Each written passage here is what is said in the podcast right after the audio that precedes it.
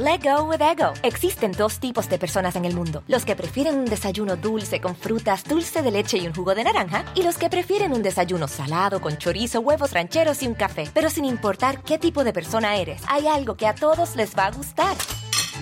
Los crujientes y esponjosos Ego Waffles. Ya sea que te guste un desayuno salado, con huevos o salsa picante encima de tus waffles, o seas más dulcero y los prefieras con mantequilla y miel. Encuéntranos en el pasillo de desayunos congelados. Lego with Ego. Con Verizon, mantenerte conectado con tus seres queridos es más fácil de lo que crees. Obtén llamadas a Latinoamérica por nuestra cuenta con Globo Choice por tres años con una línea nueva en ciertos planes al Nemer. Después, solo 10 dólares al mes. Elige entre 17 países de Latinoamérica como la República Dominicana, Colombia y Cuba. Visita tu tienda Verizon hoy. Escoge uno de 17 países de Latinoamérica y agrega el plan Globo Choice elegido en un plazo de 30 días tras la activación. El crédito de 10 dólares al mes se aplica por 36 meses. Se aplica en términos adicionales. Se incluye hasta 5 horas al mes al país elegido. Se aplican cargos por exceso de uso. El presidente Zelensky publicó una imagen en la que aparece esposado y vestido con un uniforme militar ucraniano. El arresto se dio gracias a una operación espacial de servicio de seguridad. Zelensky explicó que se darían más detalles pues más adelante. Mientras tanto, el presidente de Alemania, Frank-Walter Steinmeier, dijo que estaba pensando en visitar Kiev, pero que no es bienvenido. El objetivo de esta gira era mandar un mensaje de solidaridad junto a los jefes de Estado de Polonia, Lituania, Letonia, Estonia. Y la razón de este rechazo, según el mismo presidente, es por, su por la relación que tuvo con Moscú cuando era ministro de Exteriores y por su apoyo al proyecto del gasoducto Nord Stream 2 que va de Rusia a Alemania. Y en noticias que nos llenan a todos de orgullo aquí en el Heraldo Media Group, no nos queda más que agradecerle a todos ustedes y a nuestros 22 millones 220 mil usuarios durante el mes de febrero, ya que es gracias a su apoyo que de acuerdo con Comscore, nos hemos convertido no solo en el grupo de medios digitales número uno en México, sino también nos encontramos en el top 10 de sitios más visitados. Muchas gracias.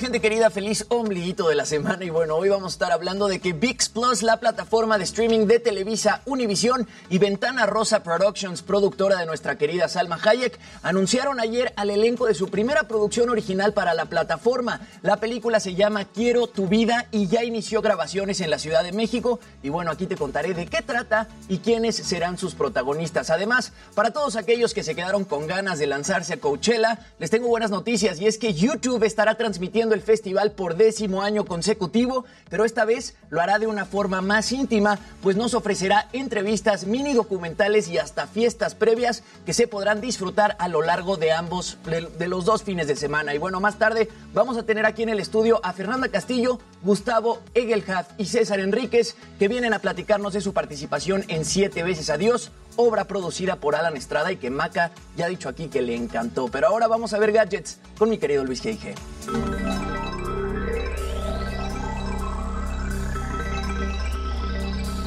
Muy buenos días. Y bueno, esta seguridad no la tiene ni Obama ni el rey. Eh, chequen, un reporte de Bloomberg señala que Meta gastó 26.8 millones de dólares durante el 2021 esto para la seguridad de Mark Zuckerberg y su familia. Les cuento los detalles y los rubros. Por otro lado, GoPro está lanzando una nueva cámara específicamente para drones. Se llama GoPro Hero 10 Black Bones y es básicamente una versión reducida de la actual cámara insignia de esta compañía. Y finalmente una recomendación en aplicaciones Post Camera, una app que te ayuda a sacar tu mejor pose al momento de tomarte una foto. Está un poco graciosa, pero bueno, se las voy a compartir. Y bueno, vamos con mi buen amigo Daniel Casarín que está muy, muy feliz.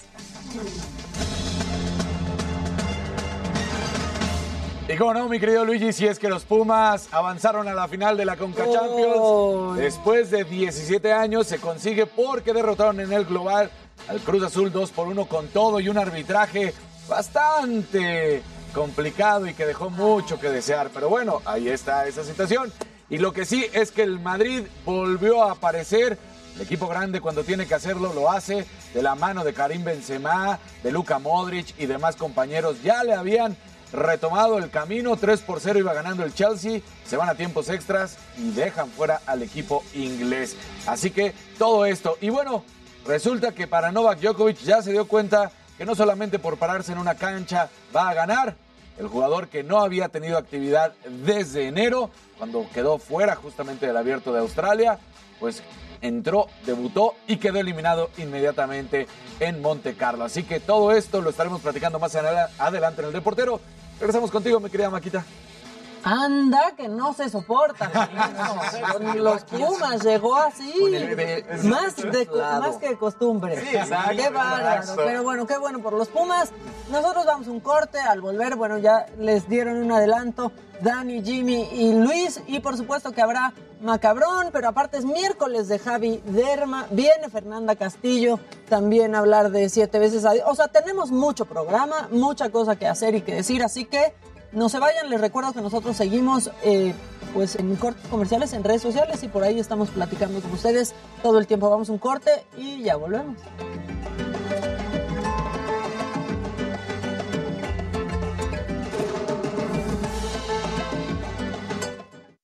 ¿Qué onda, banda? ¿Qué dice su ombliguito de semana? ¿Qué dice el público? ¿Qué dice la banda? Good morning, sisters, dice Arturo Rubalcaba. Eh, Casarín, qué bueno que anda de azul. Qué raro. ¡Qué novedad! Que pasaron mis pumas. azul y oro. Claro. Exacto. Niño bonito, ya volviste. Desde el lunes aquí andaba ya puesto el niño bonito. Claro que yes. Porque dicen que mejor que termine Monarca. Jimmy Daniel ayer la Porque no se terminó. Ah, por problemas para transmitir Ah. el partido de México femenil. Sí, Sí, que ¿Qué sí. pasó? Algo pasó en VIX, ¿no? no, no jalaba. O sea, Mm. estaba el partido de la selección femenil y entonces fue un relajo. Ya. Buen día, equipo. Buen trabajo de información crítica y orientación general. Este, que ¿quién va a ir al Machaca Fest? Hola Loli, ¿cómo 2022? estás? Sí. Eso está ¿Tú? bueno. Ahorita lo vamos a comentar también porque, híjole, está variadito, ¿no? Sí, Luis? tal cual es una machaca. Sí, no, y vi que está en tendencia ahorita Paulina Rubio, está en tendencia. Sí, desde ayer, ¿eh? Desde ayer. todo. ¿Por eso? tendencia. Sí. Sí. justo por el cartel. Carolina, Maca, hola guapísima. Muchas gracias, Carolina. Hola, buenos días. ¿Qué, qué dice tu ombliguito, Jimmy? ¿Trae, trae pelusa? Y Edith quiere su, su beso Bueno, tronador. puro pelo. Pelusa, no. ¿Qué? Quiere que le truenes un beso. tronador. Un besote, Edith. Buen día. Además, hoy es Día Internacional del Beso. ¿Sí? Ah. Eso. Del besito cachichurris. Ay, ¿Cuántos tipos de beso conocen, banda? ¿Cuál es su beso favorito? ¿Qué?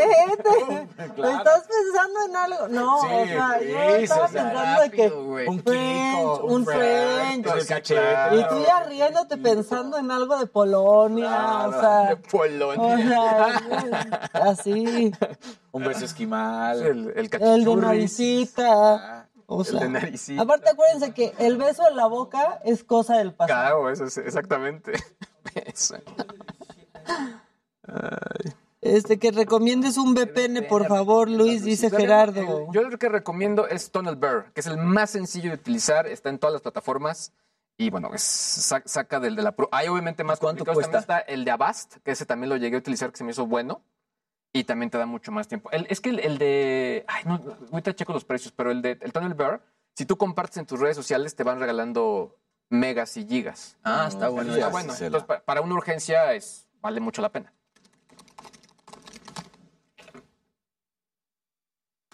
Sí, y cuando viajaba, el que adquiría o el que usaba era el de Avast, ese sí. Luis, mándame un beso.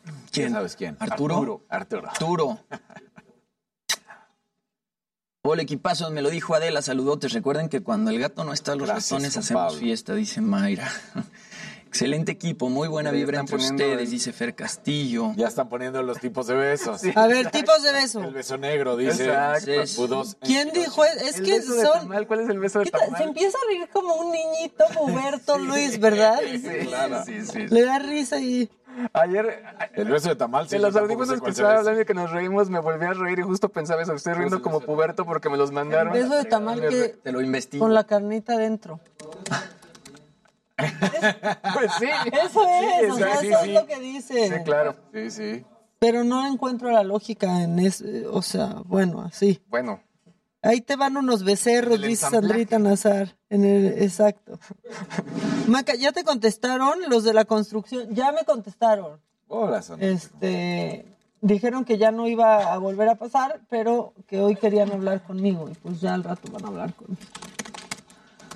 Pero, Luis, cállate y bésame, dice Diana Soto. ¡Pau! Alexander El beso de dice, Ángela Mac es mi Aguilar". fashion go. Ay, oigan, gracias. Ay, se me cayó el chicharo. Sí, Maca. Muy fashionista tú. No, la Beso verdad campana. No. Normal. El beso del payaso, no, no, no. no. El beso, el be- no, es que son bien corrientes. Sí, María, ya me contestaron, ya me contestaron. Es deporte Y el otro dice, es abrazo de tamal. Ajá, exacto, porque beso no, pero a eso se refieren cuando dicen eso. Este, Andan muy interesados por lo de la construcción, Maquita. ya vi, oigan, sí, ya me contestaron, pero es que fueron muy groseras esas personas.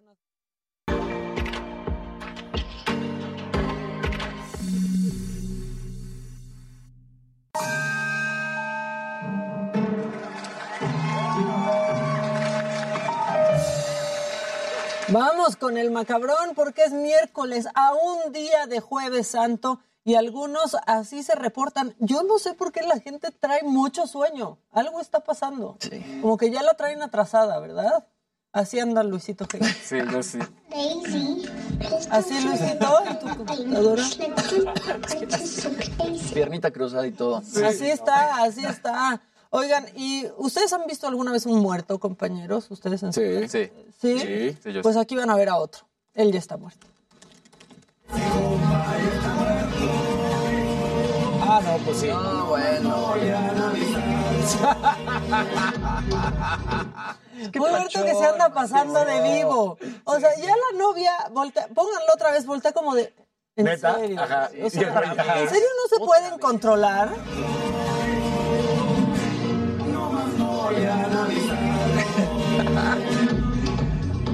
Y en serio, díganme qué es. ¿No lo pueden controlar? A veces ¿Es un no. impulso? No, sí, contrólense, oigan, no somos animales. Bueno, este, el sentimiento de este niño es absolutamente todo. Véanlo, por favor.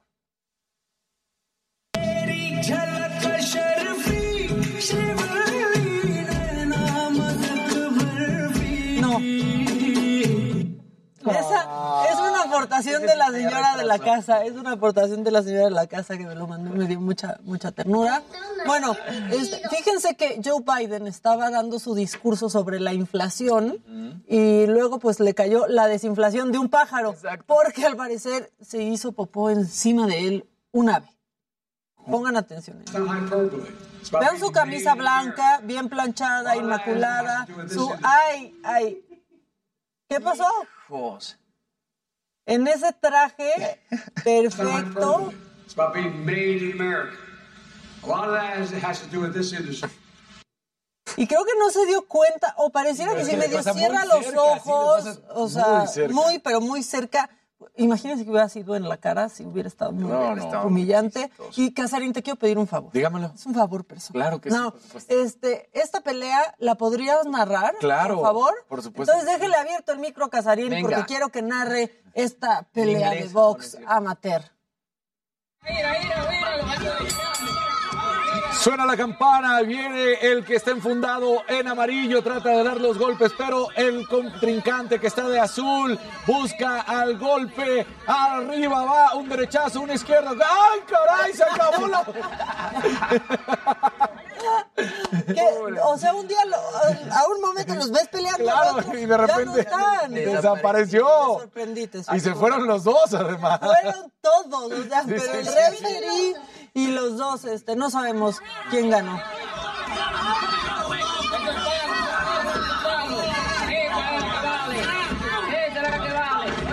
La combinación. ¡Vámonos! vámonos! Tómala. Sí, el que rompe todo es el referee. Sí, pues sí, no, no lo aguantó. Oigan, y este perro solo quería eh, que su amito despertara. Toma nota, porque tú que tienes perros y tienes un hijo, Sí. quizás te pueda servir esto de entretenimiento para el chamaco y para el perro. Qué bueno, está de pelos.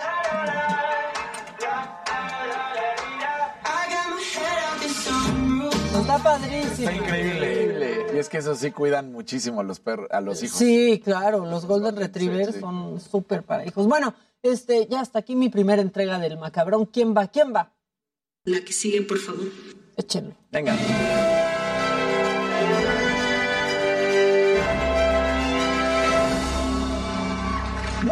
Gente querida. Buenos días, Luisito. Buenos días, mi querido Dani. Feliz ombliguito de la semana, mi querida Maca. Ya hasta acepté esa frase. Ya la aceptaste. Sin pelusa. Ya, ya Ya, todo el mundo aquí no, no le causa tanto Escosor. asco o Sí. escosor. Y la gente del chat también. es Y, y tu pelusa Ya se se les antoja en el chat, al parecer, entonces ya no importa. Oigan, bueno, aquí Luis ya nos había contado de esta plataforma VIX Plus, ¿no? El servicio de streaming de Televisa Univisión, que tiene, bueno, puro contenido en español y va a estar produciendo contenido original. Ya habíamos dicho aquí que Salma Hayek y Eugenio Derbez van a ser algunos de los encargados de producir contenido exclusivo para la plataforma y ayer se revela el elenco que participará en la primera producción de Salma Hayek para VIX Plus. Esta película se llama Quiero tu vida y bueno, va a contar la historia de un futbolista frustrado que tiempo después se da cuenta que el éxito en la vida llega de formas inesperadas. El elenco justamente lo vemos en pantalla, va a estar conformado por Bárbara de Regil, Suria Vega, Eric Elías y Jesús Zavala, quienes bueno, ya iniciaron grabaciones teniendo como locaciones varios lugares en la Ciudad de México. Eh, esta producción, Quiero tu vida, es la primera película producida entre Ventana Rosa Productions, que es la casa productora de Salma Hayek, y Televisa Univisión. Y bueno, se espera que además de esta sigan produciendo otras películas en español en exclusiva para VIX Plus. Y bueno, tenemos que recordar, y mucha gente en el chat está diciendo aquí, que el último proyecto que produjo Salma Hayek fue Monarca, ¿no? Cosa que pues eliminaron de Netflix en la segunda temporada, ¿no? Faltó esa tercera y todo el mundo se quedó con muchas ganas de que saliera esa tercera temporada. Y justo aquí en el chat están diciendo, ojalá produzca Monarca para, Para VIX VIX. Plus, Y también que podría está ser. En Quiero tu vida, Natalia Telles. También está Natalia Natalita Telles. Telles también está. Tu querida amiga que Natalia decías, Telles. porque rápido también nos decían, y sí, ayer hubo problemas para transmitir a Exacto. través de VIX, Plus, de VIX Plus el partido de México ante Costa Rica, y no había otra plataforma para verlo, porque solamente fue por ahí. O sea, mal. y entonces muchos de los fans dijeron, qué poco les importa el fútbol femenil porque lo mandaron solo a esta plataforma, era, el- era su primer streaming para un partido, y entonces no se podía conectar, y la gente mandaba las impresiones de pantalla diciendo, no se puede conectar. Entonces no se pudo ver el partido. Muchos comentaristas salieron a decir, ofrecemos una disculpa, pero pues la gente no pudo ver el partido. Tienen que arreglar este tipo de cosas. También pasaba con HBO Max y la Champions. Exacto. ¿no? Digo, VIX Plus. eh, Sí, son está- como las primeras transmisiones. Sí, ahí, ahí va a ir amarrando. Pero VIX Plus, según yo, está muy padre, Luis. Lo estábamos platicando aquí. Pues sí, le va a hacer competencia a Netflix y a estas plataformas de streaming de alguna forma, ¿no? Porque es contenido en español y es contenido exclusivo de la plataforma. Y creo que, pues, el hecho de que estén produciendo eh, artistas como Salma Hayek y Eugenio Derbez, sí le da, este, pues, bastante carnita a la, Básicamente a la es la plataforma y es la casa productora de la cual pues ellos tomaron ideas para hacer sus propias producciones. Exacto. O sea, No, en y, pocas y- palabras. y a reparar esto del fútbol, porque por ahí van a ir muchos partidos del Mundial, ¿eh? Varios, Obvio, varios. Fue lo que decías bronca. De hecho, tal cual hay mucha gente que está pensando si va a continuar con sus servicios de cable o satelital justo por VIX. Entonces, si no esto no funciona, pues es cuando va a decir, no, hombre, no, no, no puedo quedarme con esta opción. Pero va a funcionar. Sí, Pero va a va a funcionar y va a jalar. Son los errores que pasan cuando... Sí. Tienen tiempo para probar. Si el mundial fuera en julio, ahí sí dices, bueno, pero esas Sí, o sea, empieza que en noviembre. No pasa y- nada. Noviembre, exacto. Noviembre. Oigan, bueno, y hablando de festivales de música, y es que se hizo tendencia el, el Machaca, ¿no? Este festival que sucede en Monterrey, que tenía dos años eh, sin suceder. Particularmente se hicieron tendencias Slipknot y se hizo tendencia por ahí Paulina Rubio. Y es que, bueno, ahí vemos el line-up y es un line-up, pues, bastante variado, por decirlo menos, ¿no? Ecléctico. Está por ahí Rake, está Belinda, División Minúscula, los Cumbia Kings, Reino, Banda Los Chinos. Además está Slipknot, está Osuna, Paulina Rubio, Nicky Jam, Cártel de Santa, Panteón Rococó, Surdoc, Alex Sintek, El Gran Silencio, etcétera. La verdad es que, pues, suena bien, lo platicaba con Luis, si, si lograran este, separar los escenarios para que ciertos tipos de fans fueran a ver realmente el tipo de música que les gusta, está cool, ¿no? Pero si de pronto nos ponen a una Paulina Rubio o a un Rake en el mismo Norte. escenario que a Slipknot, pues ahí sí va a estar rara la cosa. Sí, exacto. ¿no? Luis decía que le encantaría ver ahí como una, este, una mezcla entre Belinda y Slipknot. Sí, el, el featuring, featuring Belinda Slipknot. Estaría bueno. Estaría Sí, interesante. porque igual Belinda, Paulina, Rake, o sea, esos perfecto caben en uno. Pero ya también, ¿para qué andamos separando tanto? Igual se va a armar la machaca. Ah, de que Sí, se va a armar sí, la machaca, se va a armar la machaca. Por eso sí es, es una gran machaca este festival. La machaca justamente se arma el 25 de junio en el Parque Fundidora de Monterrey, que yo acabo de ir a Pal Norte y la verdad es que el Parque Fundidora está espectacular. Es su décima edición, como les decía. Eh, dos años eh, detuvieron las ediciones del Machaca por el COVID. Y bueno, en varias páginas están diciendo que ya están eh, los boletos disponibles a la venta, pero según la cuenta oficial del Machaca, los boletos van a estar a la venta el jueves 14 de abril y solamente va a ser en machaca.mx. Así que si quieren ir al Machaca, no vayan a comprar boletos desde ahorita porque seguramente los van a querer transar. Y bueno, hablando de festivales de música, Coachella también se acerca. Este fin de semana empieza Coachella. Y bueno, para quienes siempre han soñado con ir a Coachella, pero o no se los permitió el dinero o pues el tiempo de, viajar a, a California, YouTube por décima edición va a estar transmitiendo el festival y les ofrece pues acceso exclusivo casi casi que en primera fila. Van a incluir presentaciones, entrevistas con artistas, fiestas previas y varias cosas más. Esto a través del canal oficial de YouTube de Coachella y la aplicación YouTube Music. Van a utilizar los YouTube Shorts, de los cuales también nos, está, eh, nos ha estado platicando mi querido Luis. Y yo siento que es un poco como lo que va a ser el Festival de Cannes con TikTok, ¿no? Que lo platicábamos y que el Festival de Cannes se alió con TikTok para ofrecer, pues, detrás de cámaras y entrevistas con artistas de una forma como muy eh, íntima. Y el Festival de Coachella se va a transmitir por YouTube de la misma forma. Este también está bastante variado. Por ahí va a estar Harry Styles, Carol G, The Weeknd, Billie Eilish, la banda MS y Grupo Firme.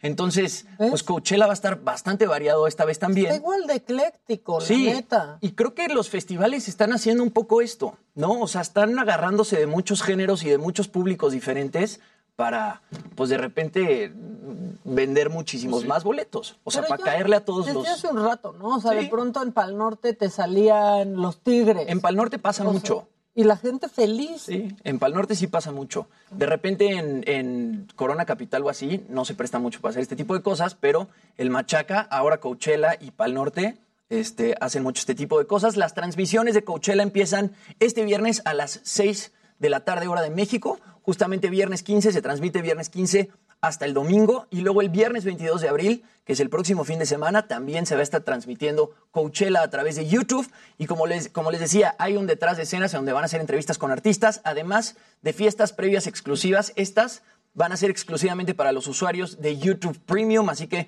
bueno, si quieren disfrutar de estas fiestas y no tienen YouTube Premium, es el momento de, de pagarlo. Porque que además por te ahorras, te ahorras los comerciales y todo, está Claro. bueno YouTube Pues sí, la verdad es que sí. Y Yes. puedes seguir escuchando cuando te sales de la app. Exacto. Exacto. Hay varios beneficios buenos. Muy bien, ya dijo la señorita bueno. La que sigue, por favor.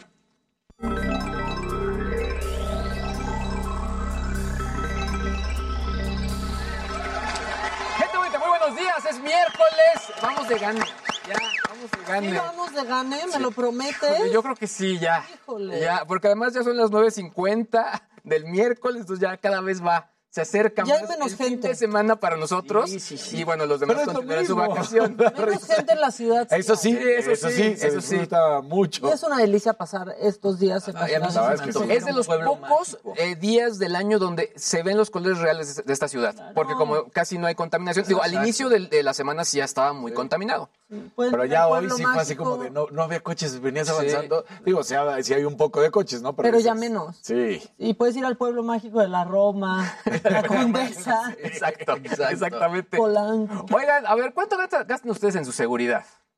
Que si el seguro, que si... Híjole. Ah, ah, o sea, sí, porque seguridad sí, de traer nuestra seguridad, no, pero en las... Solo Casarín trae guaruras. Exacto.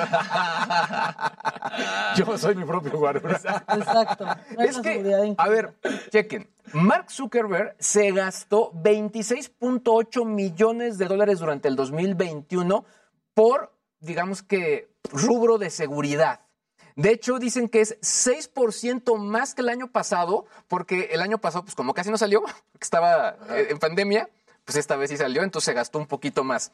Ahora, 15.2 millones de dólares, gastos relacionados con protección para Mark, para su casa y también durante sus viajes personales. Y su esposa. 10 millones como asignación antes de impuestos, aquí sí para su esposa, para sus hijos y también para su mascota, para su lo perrito. necesita, no la mascota, sino él y Pues toda la familia. sí, ¿o No, la mascota, sí, Ahora- acuérdate del- de los de Lady Gaga. Eso sí. Exacto. 1.6 millones para el uso de avión privado para viajes personales. Bueno, ese. Ahora, chequen este otro dato. O sea, Mark Zuckerberg se gastó esto, pero por ejemplo, eh, Sheryl Sandberg, que es también dentro de Meta, se gastó 9 millones.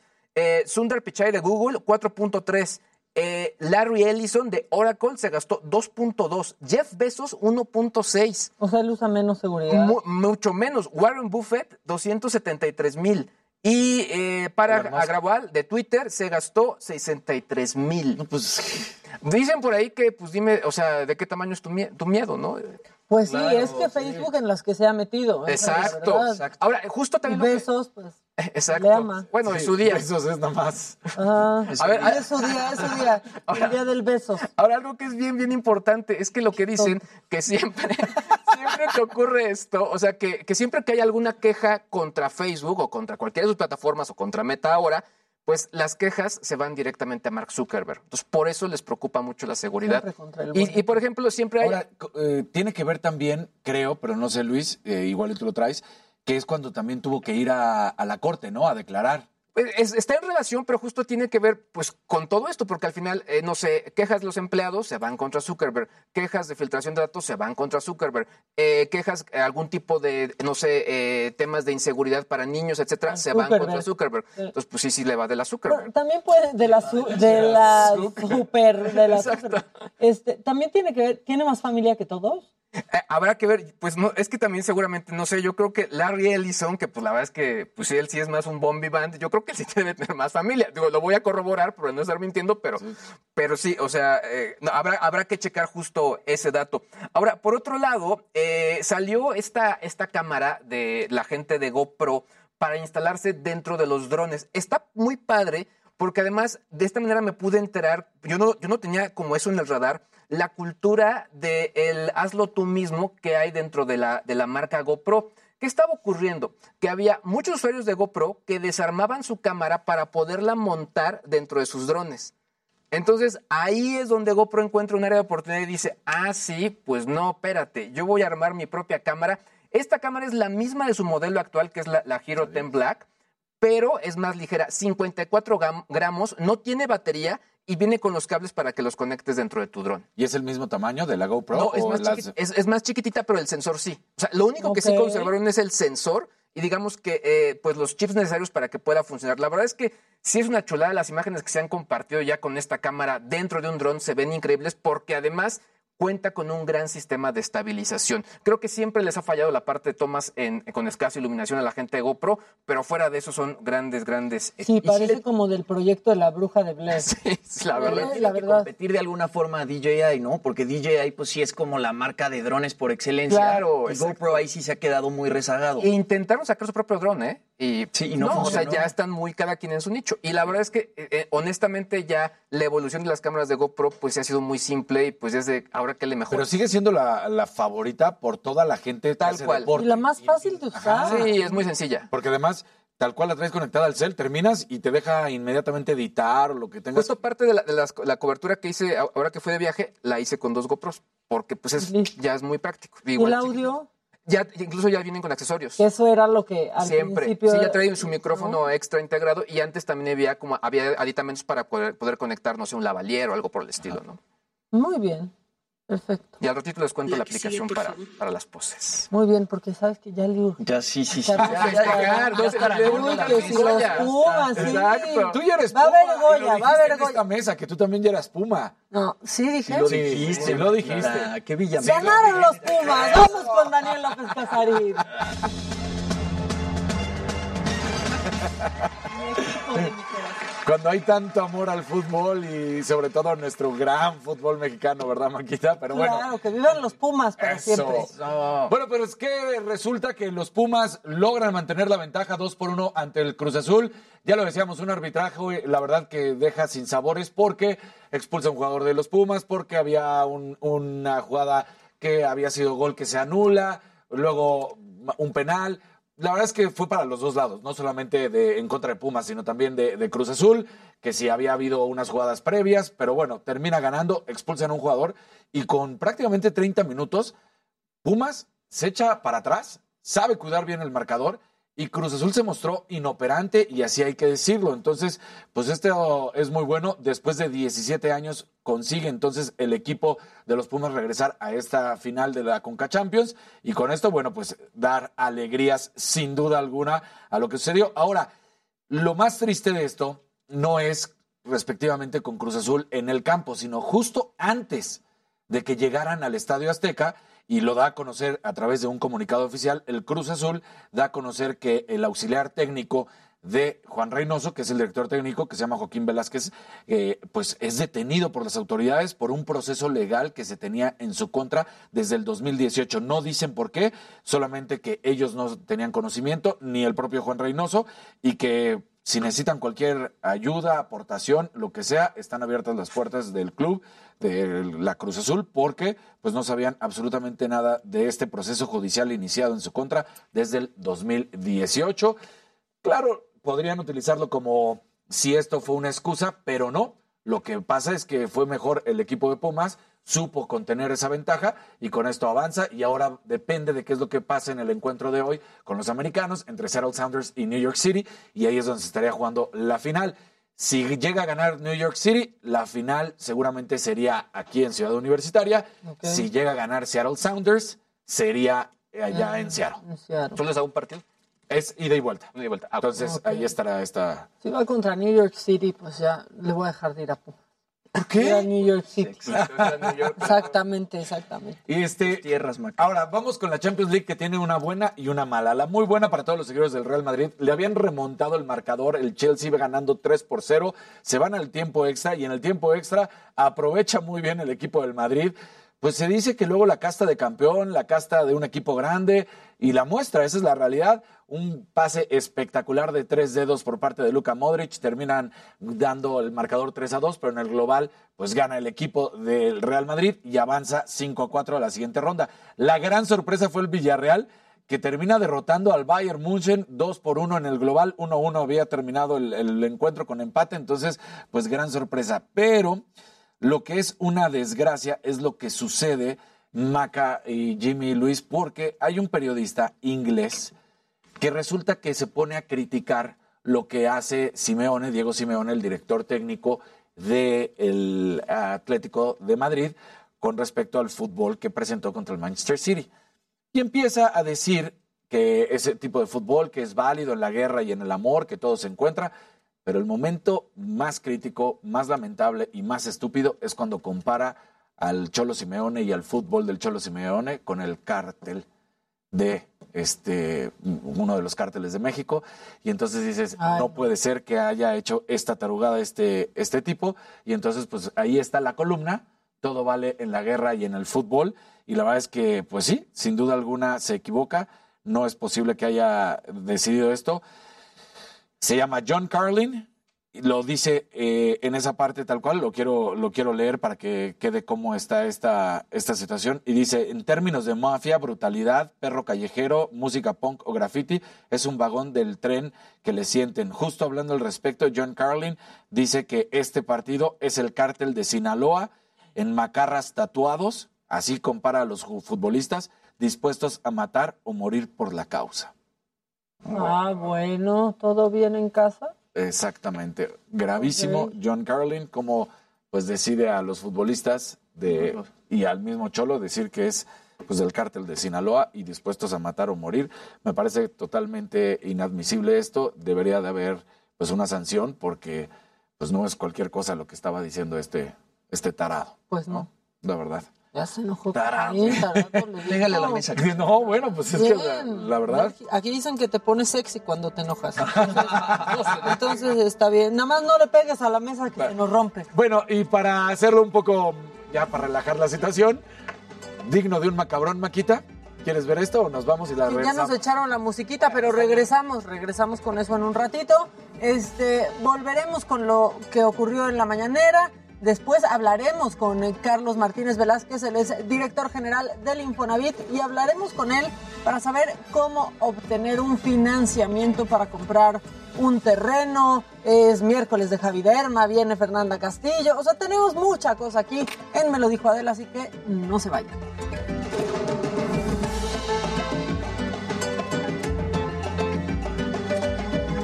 A partir del 3 de abril. Y vamos con la imagen ahorita, ¿verdad? Porque creo que voy a aprovechar para ir al baño. Pónganle el loop, por favor. Ah, creo que sí tengo tiempo. Sí, sí, sí. ¿Quién me presta su tarjeta, Ahora sí, compañero? toma. Yo. ¿Sigues sin encontrarla? No, sí, ya la reporté. O sea, ya, avisé. Ah, ok. Porque de plano. Hola, Javi. Qué galáctico. Ya llegaste. Javier. ¡Eso! ¿Qué onda, mi Javi? ¿Cómo estás? ¿Cómo estás, Javi? Toda una estrella. Oye, y andabas ¿qué? en un palenque, ¿no? ¿Cómo, cómo, albur. cómo, cómo? Sí, ¿Qué, qué pasó? ¿Así lo recibes ya, de plano? Así. ¿Cómo sabes esas Aclaré cosas? que sin albur, aclaré que el albur. Dígamelo. Gracias. Ay. Buenos días, Budosen. ¿Cómo estás?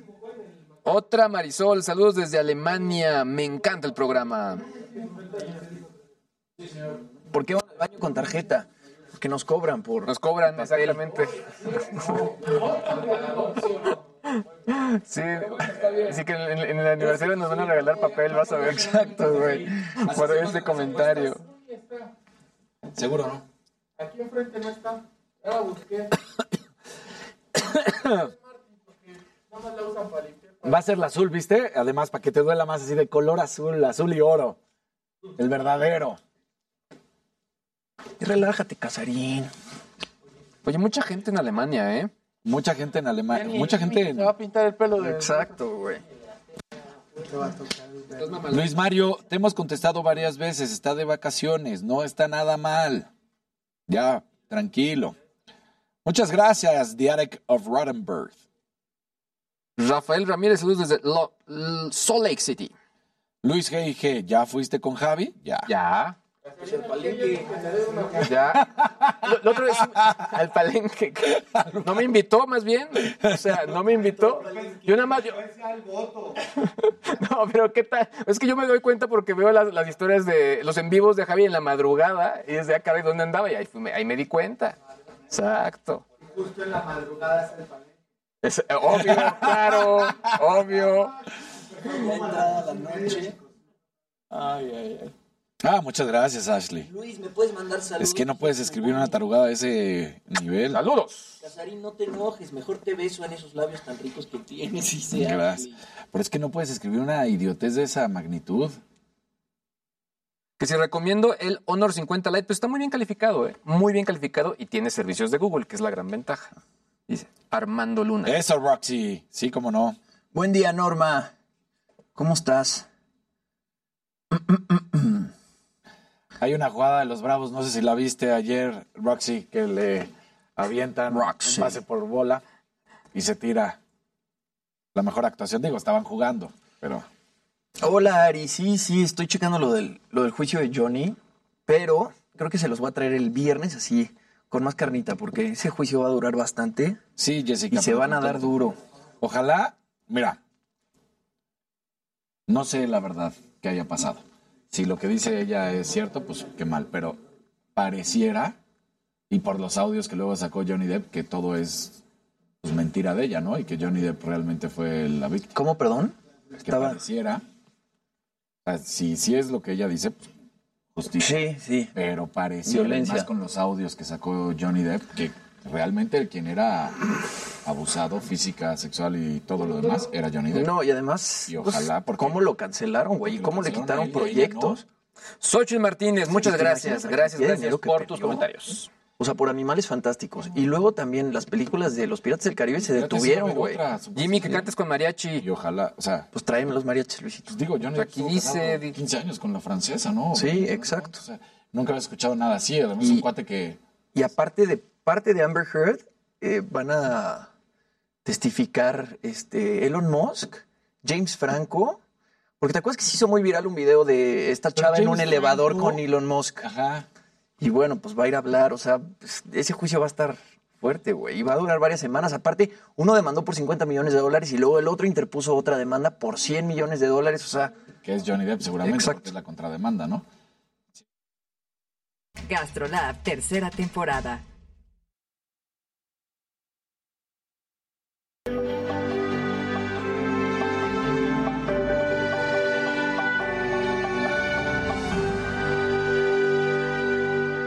El INE no está en contra de nadie, de ninguna fuerza política ni de ningún actor político.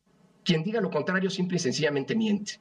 El INE está en contra de quien viole la ley, sea quien sea. El INE está con la Constitución. Hoy hace un año, y contrario a los deseos del presidente López Obrador, el Instituto Nacional Electoral, el INE, retiró la candidatura a las gubernaturas de Guerrero y Michoacán a los morenistas Félix Salgado Macedonio y Raúl Morón. El argumento central fue que no habían declarado gastos de campaña, aunque en la opinión pública permeaban las diversas denuncias públicas contra el toro por haber presuntamente violentado sexualmente a mujeres. En una larga sesión que se extendió por más de cinco horas, las y los consejeros del INE emitieron sus argumentos sobre las anomalías cometidas por Félix Salgado Macedonio y Raúl Morón al no presentar sus gastos de campaña, lo que era contrario a la ley. Sin embargo, el clima político del momento estaba polarizado. Por una parte, INE alegaba una ilegalidad, pero desde Palacio Nacional, el presidente Obrador llevaba semanas haciendo una abierta defensa de Salgado Macedonio y cuestionando la veracidad de los testimonios de las víctimas a las que presuntamente el toro había agredido. Yo fui acusado injustamente, son elecciones, los opositores quieren a un oponente débil. Hay mucha politiquería, el pueblo lo eligió, fueron algunos de los argumentos que el presidente ofreció en defensa del candidato de su partido y a la vez uno de sus operadores políticos más fuertes y que lo había acompañado durante décadas. Con el caso de Félix Salgado Macedonio, pues ya me están este, eh, uniendo, este, eh, y hay una campaña de linchamiento, retomando al clásico, este, una lanzada en todos los programas de radio, en la prensa, ¿no? En contra de Félix Salgado Macedonio. Yo lo que planteo es, a ver, hay que preguntarle al pueblo de Guerrero, a las mujeres y a los hombres de Guerrero, al pueblo de Guerrero, ¿y por qué ahora este, esta campaña de parte de quién? que los de la oposición ya lo tienen de bandera, ni un voto ¿no? este, al otro partido, que no puedo, no puedo mencionar. ¿no? Este, hay mucha politiquería. Un día antes de la sesión del INE, Salgado Macedonio y simpatizantes de Morena realizaron un plantón frente a la sede del instituto para ejercer más presión. El nivel de declaraciones era explosivo. El llamado Toro dijo en un mitin refiriéndose a los miembros del Consejo General, los vamos a hallar a los siete. ¿No le gustaría al pueblo de México saber dónde vive Lorenzo Córdoba? ¿Dónde está su casita? Los vamos allá, los vamos a buscar y vamos a ir a ver a Córdoba. ¿No le gustaría al pueblo de México saber dónde vive Lorenzo Córdoba? ¿Sí les gustaría saber cómo está su casita de lámina negra que cuando llueve se gotea y moja su cuerpo? ¿Sí? Cabroncito, ¿eh? No sabe por qué estamos luchando en Guerrero. Hay mucha gente pobre, niños sin esperanza, niños que no van a ir a la escuela porque se roban el presupuesto. Aquella frase fue interpretada como una amenaza directa a las y los consejeros quienes durante la sesión del día siguiente señalaron que ese tipo de afrentas no eran tolerables. Por eso a este INE, a estas consejeras y a estos consejeros electorales, nadie los va a amedrentar, ni siquiera con amenazas directas y abiertamente ilegales. Tenemos claro que se están desplegando estrategias claras de descalificación contra la autoridad electoral. A quienes las encabezan les decimos que el INE no va a caer en las provocaciones que le hacen porque no caeremos en la trampa de la profecía autocumplida de sostener que con este instituto no hay condiciones democráticas. El INE como árbitro de la contienda está por encima de las eh, partes y haremos que se cumpla la ley, ni más ni menos. La rispidez del momento no solo estaba en esos escenarios. Un mes atrás, en Guerrero, durante una protesta feminista al grito de un violador no será gobernador, la activista Yolitzin Jaimes fue agredida físicamente y a la par en la opinión pública se hacía un llamado para que el presidente rompiera el pacto patriarcal. Eso, eso nunca ocurrió. Pacíficamente nos respondieron con golpes. No olvidamos, somos mujeres guerrerenses y no queremos más violencia contra las mujeres en Guerrero. No olvidamos, no olvidamos. Finalmente, el día de la sesión y contra los deseos del presidente, el INE se mantuvo firme, ordenó que fueran retiradas las candidaturas de Salgado Macedonio y Raúl Morón, mientras que fuera del instituto aguardaba el toro, acompañado del líder de Morena, Mario Delgado, quienes señalaron que el fallo era una injusticia. Vamos a seguir luchando, compañeros y compañeras. Vamos con nuestros abogados a impugnar el atraco que acabamos de ver esta noche. El INE va a caer, va a caer, va a caer. El INE va a caer. La decisión del INE fue impugnada ante el Tribunal Electoral del Poder Judicial de la Federación, que el 27 de abril respaldó al instituto y sepultó por completo ambas candidaturas. La decisión fue casi unánime. Solo se opuso el magistrado José Luis Vargas. Aunque Salgado Macedonio se quedó sin candidatura, Morena legitimó con una encuesta de reconocimiento que la campaña siguiera con Evelyn Salgado, hija del Toro, quien ganó las elecciones y que ha ejercido su cargo acompañada de él. Ese capítulo de la vida política del país expuso de cuerpo entero la férrea defensa del presidente por sus más allegados, pero a la vez recordó la importancia de tener órganos electorales que actúen con autonomía.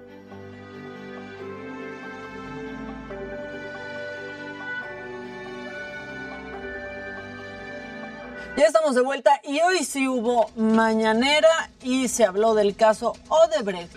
Eh, todavía no hay una valoración de reparación del daño, así dijo el eh, presidente, dio detalles sobre los acuerdos que busca Emilio Lozoya con Pemex y dio la instrucción para que se revisen los daños patrimoniales totales. Señaló también eh, que entre lo acordado, el exdirector de Petróleos Mexicanos debe informar sobre cómo se usó el dinero recibido por la empresa brasileña en 2012. Eso, por un lado. Y lo segundo es de que informe sobre cómo se utilizó el dinero, de que el dinero que salió de Odebrecht y de otras fuentes se le entregó a legisladores del PAN. En materia energética, el presidente eh, ya firmó la iniciativa de reforma a la ley minera que no requiere dos terceras partes en la Cámara de Diputados para que el litio quede como propiedad de la nación. Esto si no se aprueba la reforma eléctrica porque dice él hay traición. Incluso criticó al líder nacional priista Alejandro Moreno por ordenar a los legisladores que rechacen la iniciativa presidencial. ¿Qué es eso? Si los diputados son representantes del pueblo, no son representantes de partido. Sobre este mismo tema, el de la reforma eléctrica, el presidente pues insiste en que empresarios y gobiernos extranjeros están cabildeando en la Cámara de Diputados para que no se apruebe la reforma eléctrica. Incluso exhibió a un integrante de la empresa italiana Antel sentado en curules de San Lázaro durante la sesión de Antier sobre esta iniciativa, así lo dijo. Y se demostró que el señor es italiano y que trabaja para una empresa extranjera que tiene negocios en la industria eléctrica del país. Y en otros temas, el presidente López Obrador dijo que, la Secretaría de Relaciones Exteriores está analizando el nombramiento de Claudia Pavlovich, exgobernadora de Sonora, como cónsul en España. Celebró que Kirin Ordaz ya haya tomado el cargo de embajador de México en España. Incluso dio su opinión sobre la decisión del PRI de sacarlo del partido y estas fueron sus palabras. Es un exceso, un despropósito, porque pues no va a representar a un partido, representa al pueblo de México y al gobierno de México. Y en materia de salud, el presidente pues confirmó que en abril concluye el Plan Nacional de Vacunación contra COVID-19. Aseguró que ya solicitó a la ONU para que a través del mecanismo COVAX se envíe un lote de vacunas para niños. Queremos que eh, lo que nos deben, lo que les pagamos por adelantado, que no los entreguen con vacunas para los niños, para empezar la vacunación.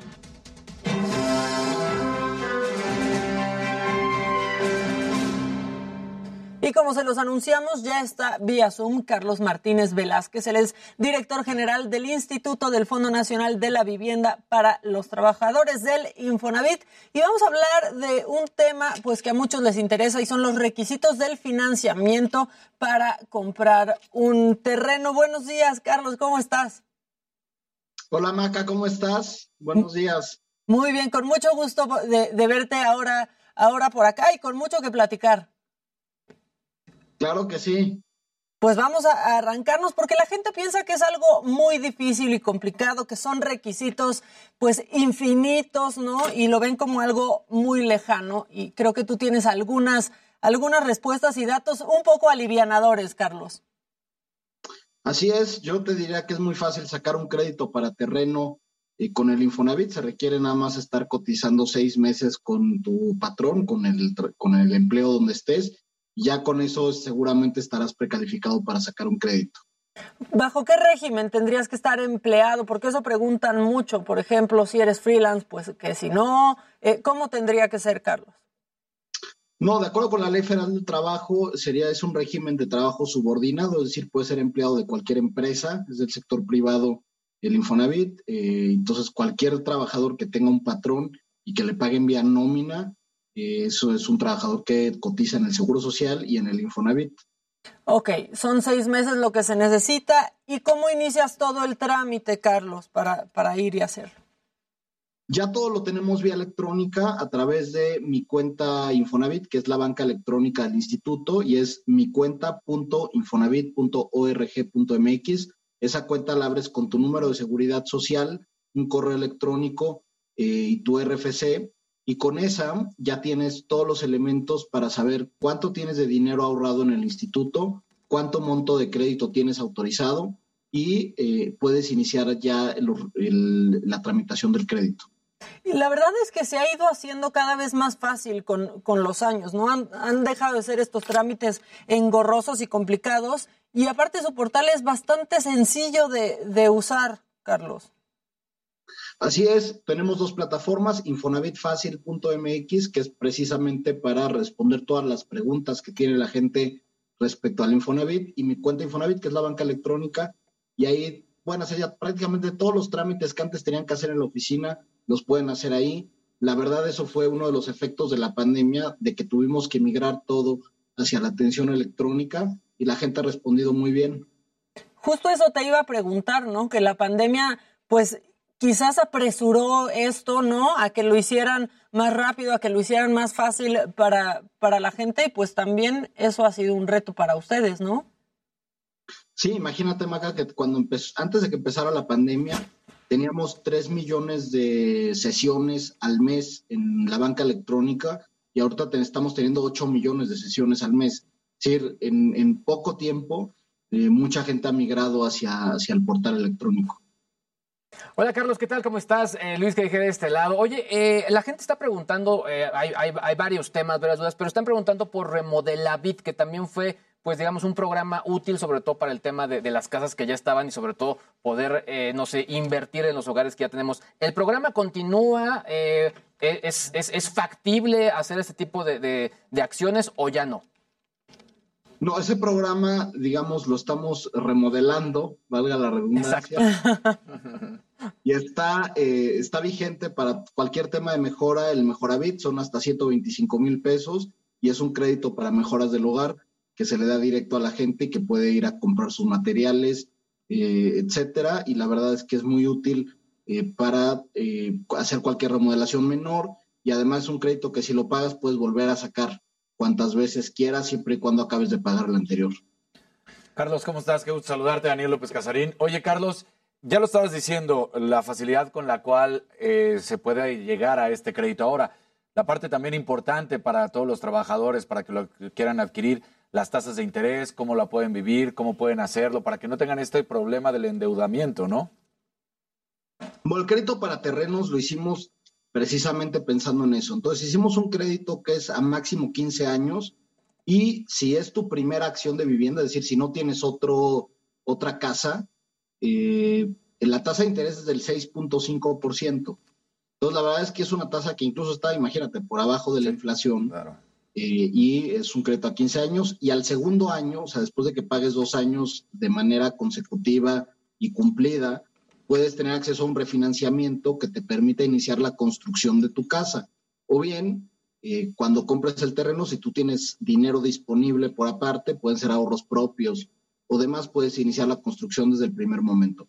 Si es tu segunda acción de vivienda, es decir, si ya tuviste un crédito con el Infonavit y lo pagaste, o tuviste un crédito con la banca y también lo pagaste, entonces la tasa de interés es del 9%. Estamos privilegiando aquí a la gente que no tiene hoy eh, un bien patrimonial eh, para que pueda eh, iniciar con este, esta construcción de patrimonio. Carlos, buenos días. Te saluda Jimmy Sirvent. Eh, para estos créditos de terreno también aplica el tema del crédito conyugal, que creo que también es una parte interesante, ¿no? Que puedes eh, sumar el monto de tu crédito más el monto eh, de tu pareja para conseguir un mayor financiamiento. No, eh, ahorita nada más el crédito para terrenos está en la modalidad individual. A lo largo del año sacaremos todas las modalidades y eh, lo que dice es que unamos crédito, ni siquiera tiene que ser conyugal, es decir, no tienes que estar casado, eh, simplemente con quien tú quieras, unes tus puntos del Infonavit y sacas un crédito de mayor monto, eso es para vivienda. Ahorita para terreno es exclusivamente individual. Oye, y preguntan aquí también, eh, Carlitos, sobre eh, cómo puedes unir tu cuenta Infonavit con un crédito bancario y si esto aplica también para los terrenos. No aplica para los terrenos, pero para vivienda aplica para aquellos que ya no cotizan en el Infonavit. Es decir, por ejemplo, imagínate un profesionista que cotizó durante, no sé, 10 años y luego fundó su empresa y tiene aquí dinero guardado en el Infonavit. Antes no lo podía sacar hasta tu pensión. Eh, ahora, ese, ese dinero que está aquí guardado te lo puedes llevar al banco como enganche eh, y el banco te presta el resto del crédito hipotecario. Es muy buena opción para aquellos que cotizaron, que ya no cotizan y que quieren usar su dinero. No, es un super paro, porque aparte me imagino que hay cantidad de gente que no sabe cuánto tiene guardado en el Infonavit, ¿no? Bueno, imagínate que nosotros estábamos calculando que al menos un millón de personas tienen al menos 150 mil pesos guardados aquí que están en edad productiva, es decir, tienen al menos 40 años y que podrían ser sujetos de crédito en el banco. Oye, Carlos, y estos terrenos de los que estamos hablando, ¿ustedes tienen ya las zonas demarcadas o cualquier persona puede llegar y decir, oye, este terreno que vi en Toluca o que vi en la Ciudad de México o que vi en Puebla, ¿hay algunas zonas delimitadas que ustedes tengan? A ver, aplicaría cualquier terreno y eso es importante para quienes son dueños de terrenos y los quieran sacar a venta a través del Infonavit. Aplica para cualquier terreno siempre y cuando uno esté en un plan urbano y en el plan urbano esté marcado como suelo habitacional o mixto habitacional. Segundo lugar, quien sea dueño del terreno tiene que registrar su terreno en la que es un trámite gratuito, pero se registra el terreno en la plataforma del Infonavit, que es el registro único de vivienda.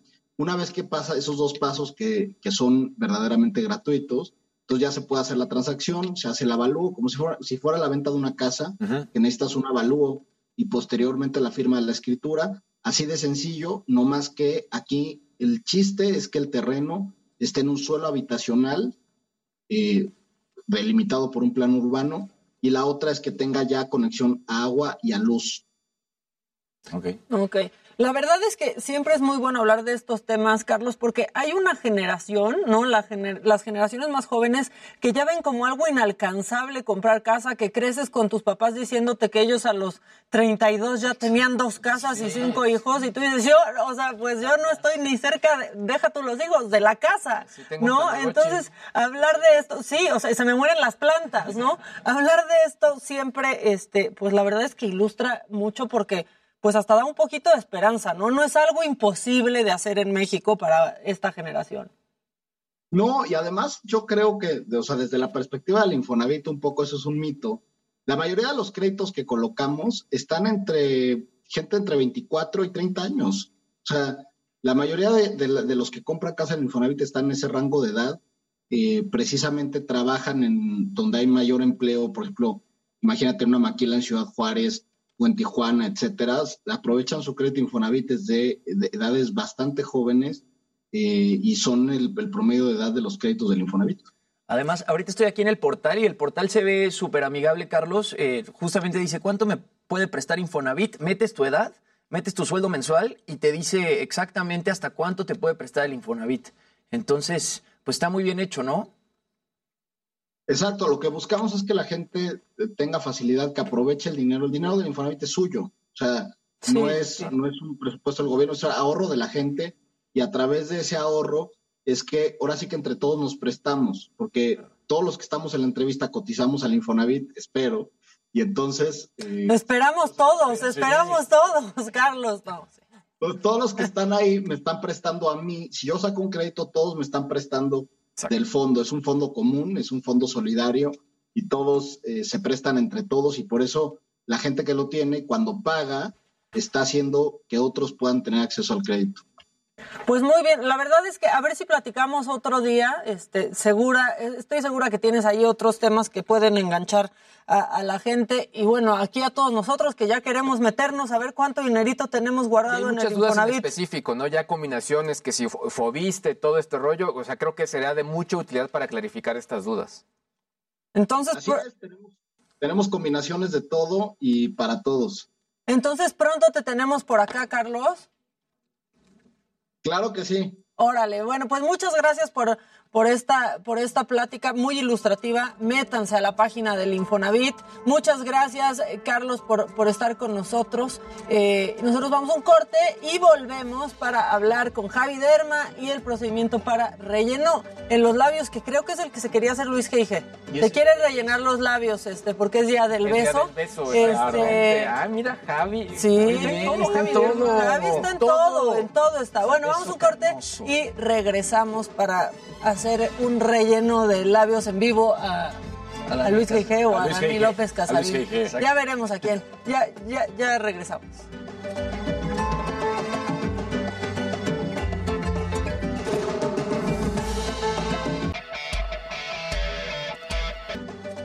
Con Carlos Martínez, la verdad. Sí, ya no pude, Alex, perdón. ¿Qué? Ah, sí, exacto. lo dijo Es que sí hay muchas preguntas. Ya me quiero meter yo también. Es A que ver, Alex fue el que dijo de lo de fo- eh, fobiste, pero pues ya. Jerry, te mandé un WhatsApp y no me pelaste porque se me había ido un dato. Hay que meterse para ponerse feliz o triste, que metan el sueldo, mensualidades. Tienes derecho a 15 pesos. Esa- sí, es que también, pero sí está fácil. Sí. Hay que ver, hay que ver cuánto tenemos. Pero pues es que yo casi luego ni estoy en las nóminas. Es que, a ver, también es muy complicado. Yo solamente, Sí, yo en mis trabajos, un año he estado en nómina. Lo demás ha sido freelance. Yo nunca he estado en nómina. Pero con ese año ya tienes crédito. Sí, Con ese año ya. Sí, que, que me, al- me- sí, me alcanza para un tapete, para el tapete de bienvenida. Pone alguien en, en Twitter, dudo 100% que estemos cotizando en el Infonavit. No sean así, no, sí, sí, si estás en nómina, estás cotizando. Eso sí. sí, el problema es los que no cotizan en nómina. O Exactamente. un año como el SG. Exacto. O los jefes, por ejemplo, Los como jefes, tú, sí. pues no cotizas en nómina. No, es- hoy me siento jefe a propósito aquí ¿Ves? en la, Estás- en la ¿ya viste silla presidencial, estás? no manches. Se te dejó No, al no, no, no, ahí centro. estoy. Hoy estoy rayado como cebra. Pero está bien, trajiste mucho brillo, entonces te Sí, queda no. bien ese lugar, mi querido Javi. Hoy estamos. Oye, pero fuiste de volada a tu casa, digo. Porque estuviste súper poquito tiempo, ¿no? Ibas a ir a ver a tu familia o apenas No, estabas. me voy mañana. Ah. de jueves a domingo. Yo pensé que ya te había sido. No, o sea, ahorita trabajo lunes, martes y miércoles. Me voy de. Mañana, de hecho, trabajo en la clínica de Torreón todo el día, jueves, y estoy descanso viernes y domingo para estar con mis papás. Qué buena onda. Y mi abuelita. Qué buena onda. Qué padre. Gracias, Naomi. Oye, Javi, ¿dónde estás hoy? En Lomas. en Polanco, Polanco. Sí, tengo que ir. Ya se me fue el Polanco. mañana, ¿no? Ajá, porque hoy es mi último día. Y vas a trabajar allá nada más porque tu papá también de seguro ya te dijo, mijo, quiero que me pongas Mi todo. ¿verdad? retoquito. Qué bueno. Oye, qué bueno, Pues toca, órale, a chambear. toca chambear. Ay, pero sí, unos días. Sí, de descanso.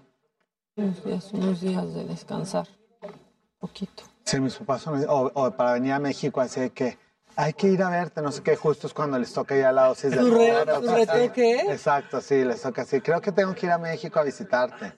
Sí. Ajá. No, yo abusaría. Si fueras mi hijo, abusaría De tanto. seguro debe llegar a la clínica así de con tantito. permiso, ya entro al, al consultorio. Javier, ¿dónde estás? Exacto, que ya venimos a visitarte. Exactamente, sí. Sí, hoy en Polanco. Hoy en Polanco. Se me acabaron también las cápsulas. No, pues hoy estamos ahí todo el día. Órale. Cuando... ¿En Polanco o en...? Polanco, Polanco. Sí, yo creo que me lanzo en la tarde. Sí, ahí te vemos, con mucho gusto. Y aparte también se quedan todas las doctoras y No, doctores. pero está cerrado. ¿Va a estar ah, cerrado todo? Sí, les damos, es, sí, los únicos días que les damos al personal es jueves, viernes santos y eh, luego hasta Navidad. Es que son días de recogimiento, ¿no? Exacto, exacto. Tú sí sabes, él viene Hay que- muy, hay que recoger. muy informado el día de hoy. Exactamente. Qué bar. De eso se trata. Javi. pero está bien, por ejemplo, justo fui a la- pero les pregunté a los del Starbucks que si iban a trabajar o iban a hacer, entrar más tarde mañana o cómo va a estar la Dicen, no, no, vier- Pues que jueves y viernes normal. Sí, en teoría no es oficial. No O sea, es. realmente no, no es oficial, ni, ni la ley eh, les obliga a los jefes a pagar más por trabajar esos días. Claro. Entonces realmente el que los quiere dar es por buena onda. Sí. Y este, pero sí, no, no es un día oficial. Sí, igual sí, María José trabaja los dos días. Sí. Alguna clínica en Cancún y al Todo. mismo tiempo que dónde está el consultorio en Torreón. En Torreón está en frente de la feria de Torreón y las redes ahí lo pueden buscar la dirección bien en arroba dermédica TRC. Es en el Dermédica único lugar Torreón. donde tienes Sí, clínica, el único ¿verdad? lugar dentro de la República. En Torreón. ¿Y que cuál recomiendas en Cancún? En Cancún. ¿O no hay algo en que recomiende? No, sí hay dermatólogos certificados. Hay una página de la Academia Mexicana de Dermatología que ahí ponen cualquier ciudad y les dan dermatólogos certificados de toda la República. Entonces buscan en Cancún y les deben aparecer los dermas certificados de Cancún para que puedan elegir con quién les conviene. Listo, Armando. Javi, que cómo se quita la piel de gallina. La piel de, gallina brazos. es como algo muy común hasta en el 30%.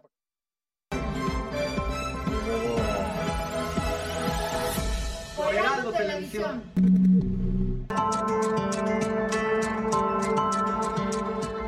Ya estamos de regreso, hoy es miércoles de Javi Derma, ya estamos aquí viendo qué trae, este, hecho- qué se hace o qué, Javi. Hoy me siento muy importante porque ya me dieron acá un lugar. El trono. El trono. Que no se diga que no. Que a propósito, hoy es el Día Internacional del Beso y desde aquí le mandamos muchísimos besos a Adela que está disfrutando de un merecido descanso. Dice Luis GG que de un día de recogimiento, entonces esperemos... Ojalá, así sea, ojalá que Lo así acaba de decir Luis, entonces esperemos que lo esté disfrutando su día y con muchos eh, besos en donde sea de cualquier parte del cuerpo.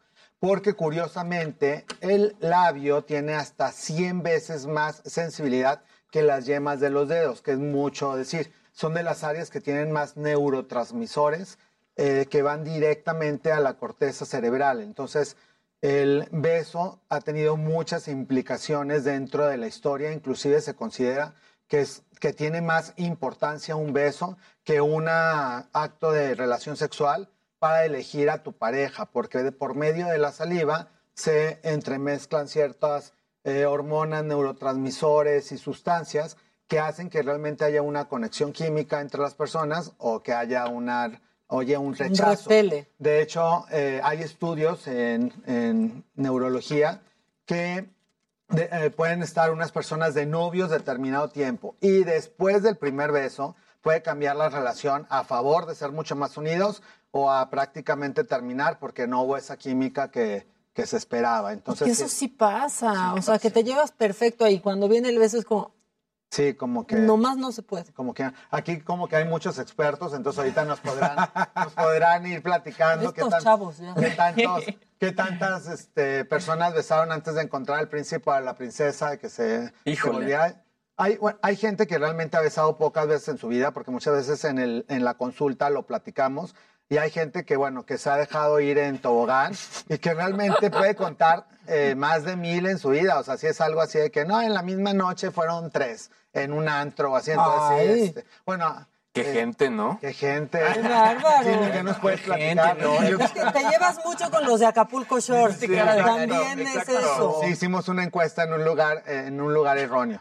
Sesgado, o sea.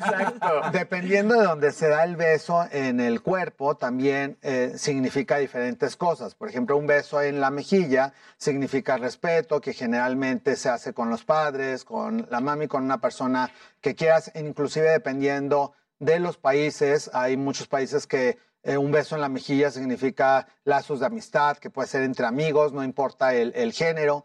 Un eh, beso en los ojos, en el párpado le, le llaman como beso en mariposa, porque al mover las pestañas y sentirlo cerca de la piel, también se sienten como otro tipo de, de reacciones y eso también habla como de un amor muy puro y que muchas veces las mamás cuando van a despertar a sus bebés les dan un besito cerca de los ojos. Entonces eso también tiene otro tipo de, de- transmisión neurosensorial.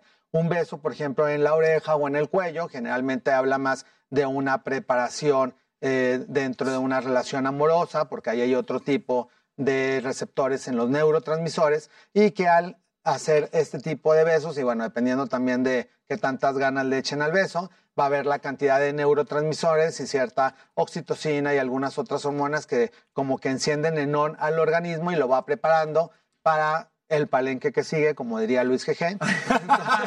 Hoy se echó muchas ¿Quién se echó un palabras muy buenas. Sí, sí, dijo, sí, sí, Yo sí, no, pero el que Vino- fue al palenque fuiste tú. Claro, vino desatado acá nuestro Luis GG. Es que sí es muy personal. Y el beso en la boca significa muchas cosas dependiendo de, de- de si nada más es como un besito de piquito, que es como un, beso amoroso, pero de una relación que apenas está empezando. Si ya hay un contacto de lengua con lengua, entonces ya hay, hay una mezcla también de ciertas sustancias que se encuentran en la saliva y que ahí también hay una reacción neuroquímica. Y ya cuando hay un beso profundo y un beso un poquito más largo, se encienden dos de nuestros sentidos, que es el olfato y el sentido del gusto, y que también ya al estar interconectados tienen mucho más relación directamente con el cerebro, y de ahí también depende que qué tanta haya compatibilidad o no, porque muchas veces, aunque el beso haya sido bueno, si el olor es así de retírate por favor dos metros con sana distancia, entonces... Y no me ya- vuelvas a Ponte el buscar. Exacto, entonces ahí como que se eh, rompe también esa química que pudo haber habido entre esas dos personas. Y el, o sea, porque estabas hablando también del olor de la persona, pero luego también el olor en, en la boca, ¿no? Porque hay quien tiene halitosis. sí. Y pobres, porque pues si es halitosis, digo, claro, hay... No, ¿cuál pobre se cura? Se Sí, trata. claro, se, se trata, se trata, pero al final del día luego, pues sí dices, ay, caray. Sí, sí, sí, hay tratamientos para cualquier... De hecho, hay algunas... eh, Tiene que ver con lo que uno come durante el día, el tipo de olor. Por eso la gente, no sé, se comieron hoy un eh, pescado al mojo de ajo y bueno, cuando no, fueron al gimnasio, pues ahí, ahí les encargo. Y hay culturas que toman, comen determinadas especies que obviamente sí, te subes al, al metro de X país y sí huele a, a lo que comieron el día anterior. Pero, y muchas veces, pues ya cuando hay un contacto directo con la boca, pues eso también en el olfato, y hay personas que tienen rechazo a ciertos aromas. Entonces, por eso hay veces que todavía ni le hablas a la persona y nada más con olerla, ya te cayó bien o te cayó mal. Así de que, o ya la estás oliendo desde que antes de que, de que entre a la habitación. Entonces, sí hay obviamente ciertas reacciones eh, químicas de, de aceptación o de rechazo, o gente que inclusive aún sin loción eh, huele bonito. O sea, hay gente que Sí. realmente que huele, huele bonito, aunque no, no sea obviamente un olor a perfume, pero huele a limpio o tiene cierto aroma que sí es cierto, como dicen en, en el pueblo, hay gente que tiene el humor más pesado o, o más leve porque sí desprenden un, un olor diferente. Y para todas estas sensaciones, pues obviamente al tener un área más amplia en la boca, entonces sí tiene que ver también pasando ya al tamaño de la boca. Entonces ya, así como hay diferentes tipos de besos, hay diferentes tipos de labios. Hay labios muy delgaditos que dicen los pacientes, bueno, cuando me, se me sonrío, se me borra hasta la boca, se ve nada más el diente porque son labios muy, muy delgaditos. Hay labios gruesos, como mucha gente los quisiera tener, de que sí, porque bueno, el tamaño sí importa hasta en el labio. Sí. Entonces, los labios gruesos, eh, pues obviamente son más sexys, dependiendo también de la cultura, se ponen un poco más de moda. Normalmente es más grande el labio inferior que el labio superior. Sin embargo, si por genética o por alteraciones en la mordida, que también tienen mucho que ver los dientes con el tipo de boca, si tenemos los dientes salidos de arriba, pues obviamente va a estar como la quijada de arriba. Entonces muchas veces también se tiene que componer la boca con eh, tratamientos odontológicos para que la proyección del labio sea bien. Entonces hay toda una estructura que tenemos que estudiar en el tercio inferior de la cara y dependiendo del soporte del labio, como estamos viendo en las imágenes, también va a ir previniendo los surcos mentonianos que con la edad pues se va cayendo también un poquito el labio, se van sumiendo las comisuras y se va a ir haciendo eh, más prominente esta área.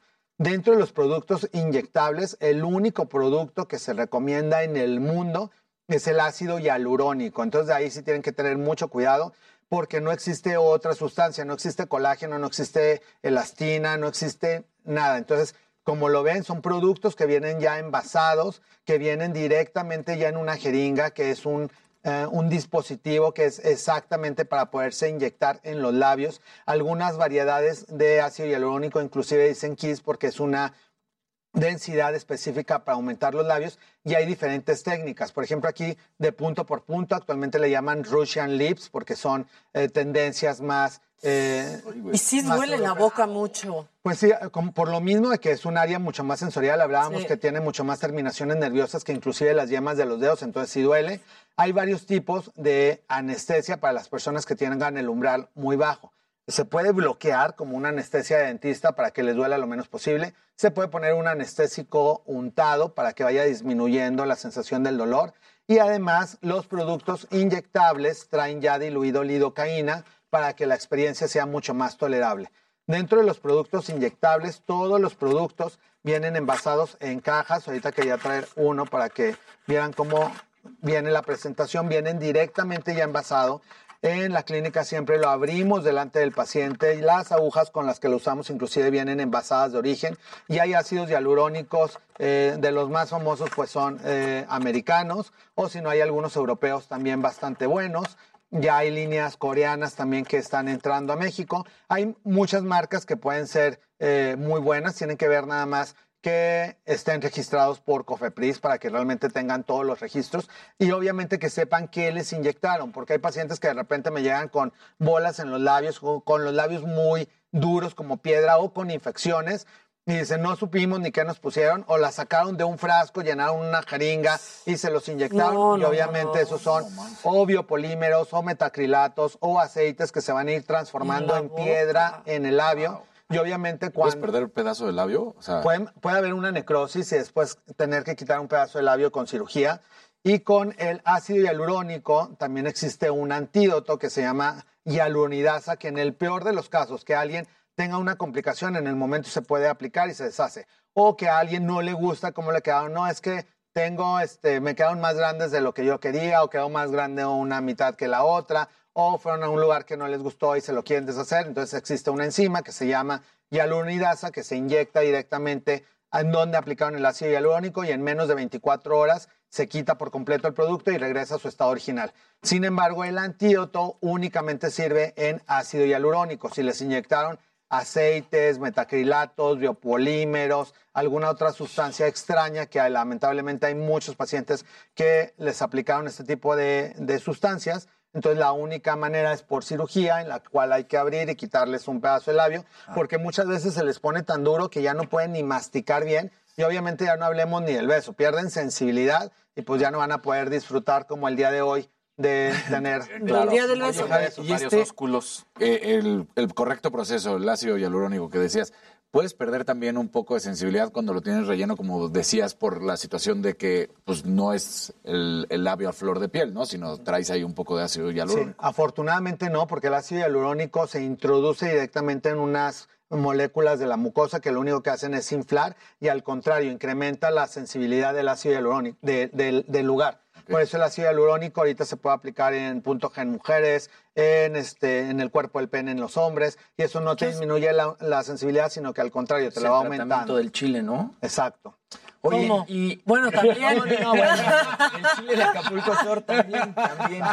Oye, mi Javi, estoy ¿Qué leyendo pasó? aquí que también hay implantes de labios permanentes. Sí, sin embargo, esos son como unos tubitos que sí pueden ser permanentes y que ahí sí son eh, cirugías que sí están avaladas y es un producto como un, como un tubito que se injerta por en medio del labio para dar cierto volumen. El problema de esos es que no tienen una forma anatómica muy linda. Por ejemplo, en, en diferentes técnicas de labios puede quedar un poquito más la forma del besito por adentro y más. Entonces, en la gente que se le ve de repente como chorizo toda la boca de arriba y de abajo, es porque les pudieron haber aplicado un implante. También hay cirugía de, de grasa de implante dentro de los labios, que les pueden sacar en la lipo un poquito de grasa Sí, sí. y inyectar también la grasa en los labios, pero también hay al- algunas veces se puede ir como enquistando y quedan como las bolitas de grasa que muchas veces tienen que terminar en cirugía para volver a remover. O sea, lo ideal es el relleno. Sí, lo ideal es ácido hialurónico en los labios. Y hay ya productos también, como este que se llama Hydralips, que tiene ciertas sustancias, algunas dependen de la cafeína, que se aplica directamente en el labio, entonces les dan como una sensación de hidratación y al mismo tiempo de volumen. Entonces tienen cuando menos por un par de horas.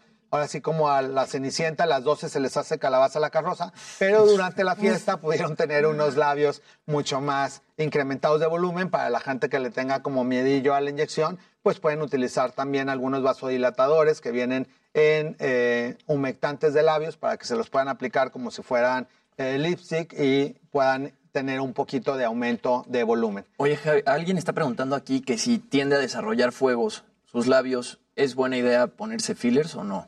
Eh, ahí lo único que hay que checar es que en el momento de la aplicación esté completamente sana, que no tenga fuego. Y si es una persona que de plano tiene muchísimos fuegos, porque hay gente que se pone nerviosa, que salió al sol, que con el ciclo menstrual le está saliendo herpes eh, labial, entonces tiene que tener un tratamiento de aciclovir durante un año para que disminuya la cantidad de virus que se conservan en la mucosa para que no tenga este efecto secundario.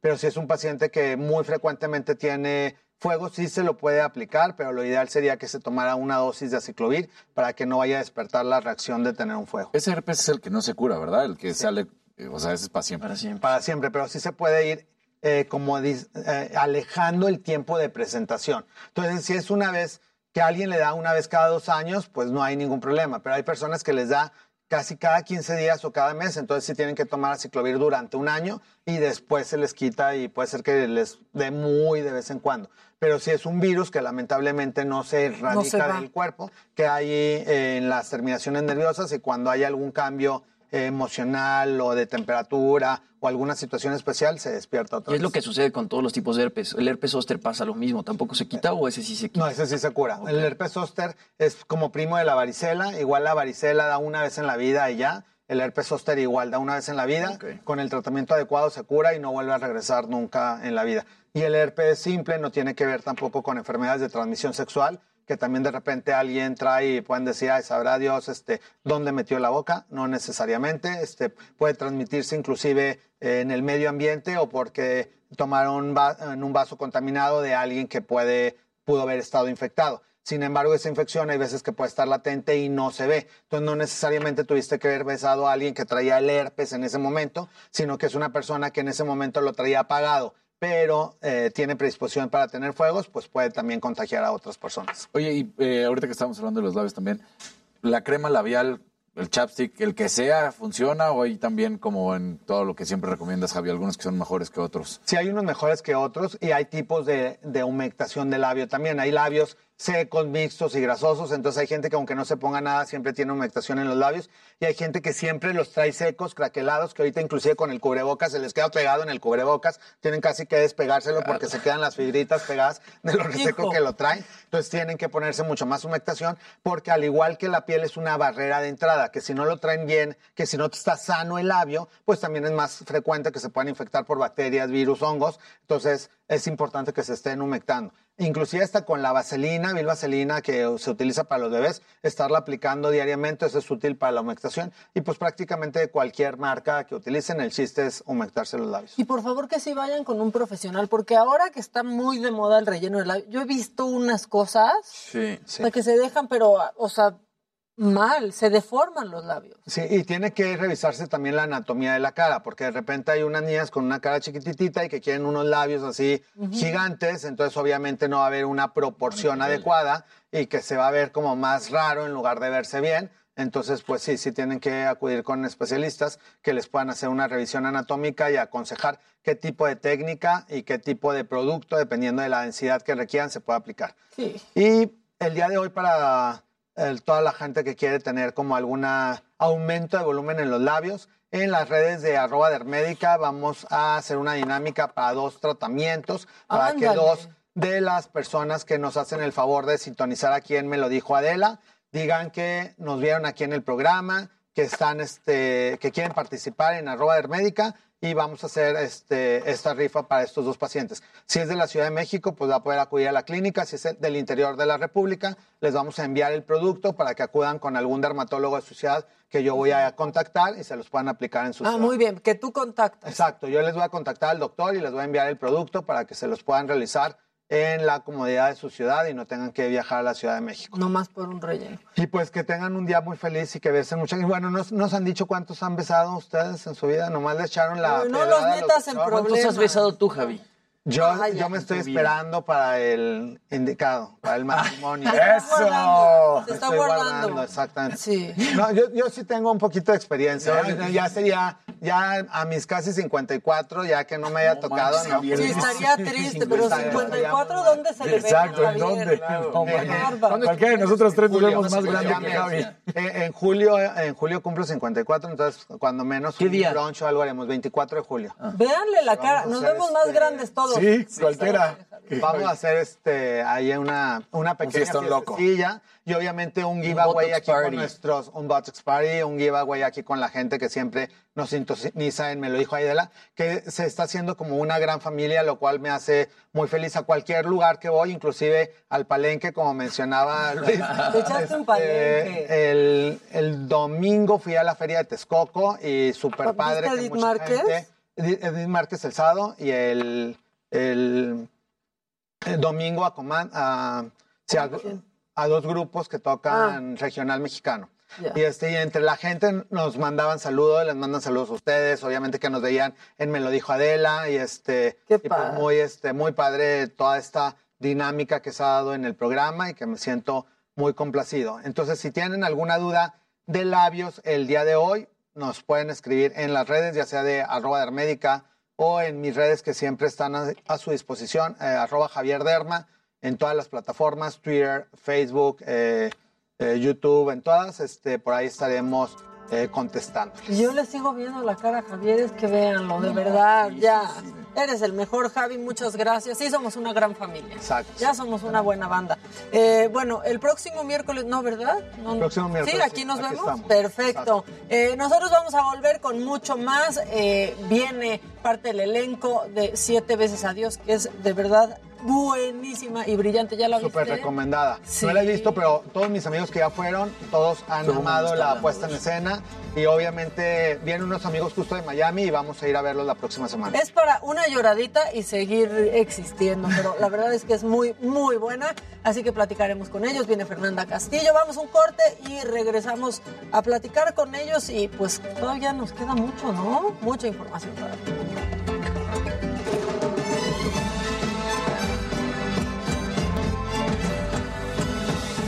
Te pica tantito. ¿Te pica tantito? Hay unos que tienen veneno de abeja, ¿no? ¿Neta? Ajá. Toxina. ¿Y que de qué? de abeja y como que de hormiga y el derivados de chile. ¿Que ¿De qué parte de Torreón eres, perdón? Aumentan. ¿De qué parte de Torreón? Sí, están preguntando acá en el Pues, chat. de Colonia, Torreón Jardín. Torreón, está. En Torreón Jardín estamos, pero pues ahí viví toda mi vida, realmente desde que nací hasta medicina. Mucha gente de Torreón. Yo también. ¿A medicina le hiciste allá? En Yo pensé Torreón. que te habías venido Bueno, a Javi. la ciudad. Ah, Voy al te baño veo rápido, ratito. pero te escribo al rato. Vale, sí, ¿Va? te veo. Gracias. Gracias. Pues todo bien, ¿no? Javi. Porque sí, para que súper. sea Agua caliente. Muy divertido. Ahí hablar Muy este, bien. como diferentes formas. de- Diviértete, pásatela bien, Muchas saludos a la Sí, nos familia. vemos el próximo. Cuídate mucho. Nos vemos el próximo miércoles. Descansa. Sí. Muy bien ya tu frente. Sí, yo mismo me noté, ¿eh? Sí, Creo sí, que así sí. no, no me había pasado. Yo- yo- hoy sí, o ayer me vi y dije, ah, caray. Sí, sí, muy bien. Javi. Listo. Tú también, ¿no? Ese día. Sí, súper bien. Es que tuve que salir No te corriendo, preocupes. pero sí Ay, te quitaron se- Ya se estaban peleando para hacerte el tratamiento. ¿En serio? Sí, Sí. Ay, aquí todos querían ¿Doctores tratar a la doctoras? Doctores. Sí, Pues porque tengo dos que son así como medio celosillos de que quieren quedar bien conmigo y se lo encargué a uno y el otro dijo, no, yo se lo hago, no sé qué, el otro, no, a mí me dijo. Y tú ahí tirado, así. Yo no, así en la- como, Exacto. ok. El que quiera, pero ya pero quítamela. hágalo, ¿no? Exacto. Sí. Sí, muy bien. Ahora lleva a la coneja que le hagan todo un tratamiento postparto. Sí, sí lo no voy a vayas llevar. solo tú, Daniel. No, no, no. Al rato se va a ver bien chiquito. chamarra, ya va- Sí. hay varios que me han dicho. Ah, muchas gracias. Sí, pues aquí tratando de arreglarnos para los miércoles. Eso. Gracias. Sí. Ya estás. Bye. Hola, buenos días, ¿cómo estás? Qué buena. Hola. Qué bien, Sayuli. ¿Ya más tranquila ahora sí? Ah, bueno. Es cuestión de tiempo. Es cuestión de tiempo, Sayuli, no te preocupes. Sí.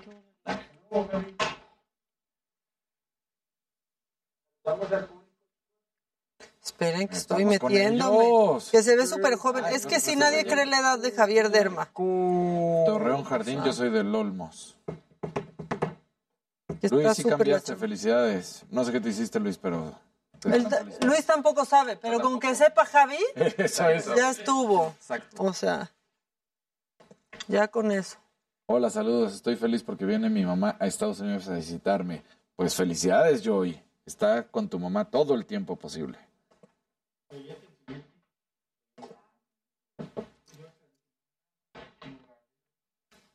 Buen segmento, felicidades a Javi por tan buena intervención. Mezcla de información y diversión. ¿No dijo, cuán- dijo cuánto costaba más o menos No, el relleno? ahora sí no lo dijo. No. No.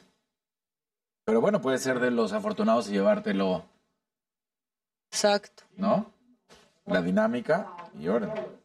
Ya dijo cómo era Javier. Este, gracias, Rox. Mm, ¿Cómo toma la ciclovir? No, es pomada, ¿no? Pomada. Ajá, es cicloferón. Sí, pues básicamente es el nombre comercial. Ajá, Hay otro que es menos comercial, porque se me hace mejor, que es Sovirax, o, creo que es Sovirax o algo así. A mí, ¿sabes que Nunca me ha salido un juego. No, a mí, a mí la vez que escasamente, ¿eh? A, A mí, mí nunca. no me salió un fuego, pero tenía... Gracias, Jimmy. Traía un... Tengo, todavía es como un tic que me jalo los pellejitos. Entonces yo me abro, arranco, sí, me los arranco y entonces me abro y entonces aquí luego tengo la sangre, pero no, no- nunca ha sido fuego, es porque así. Sí, me o jalo. yo de niño me pasaba lo que decía Javi, que se me pegaba los labios. ¿En serio? Sí, porque estaban muy secos. ¿En Y serio? No me ponía crema ni nada. A mí se me resecaban muchísimo de chiquita los labios y las manos.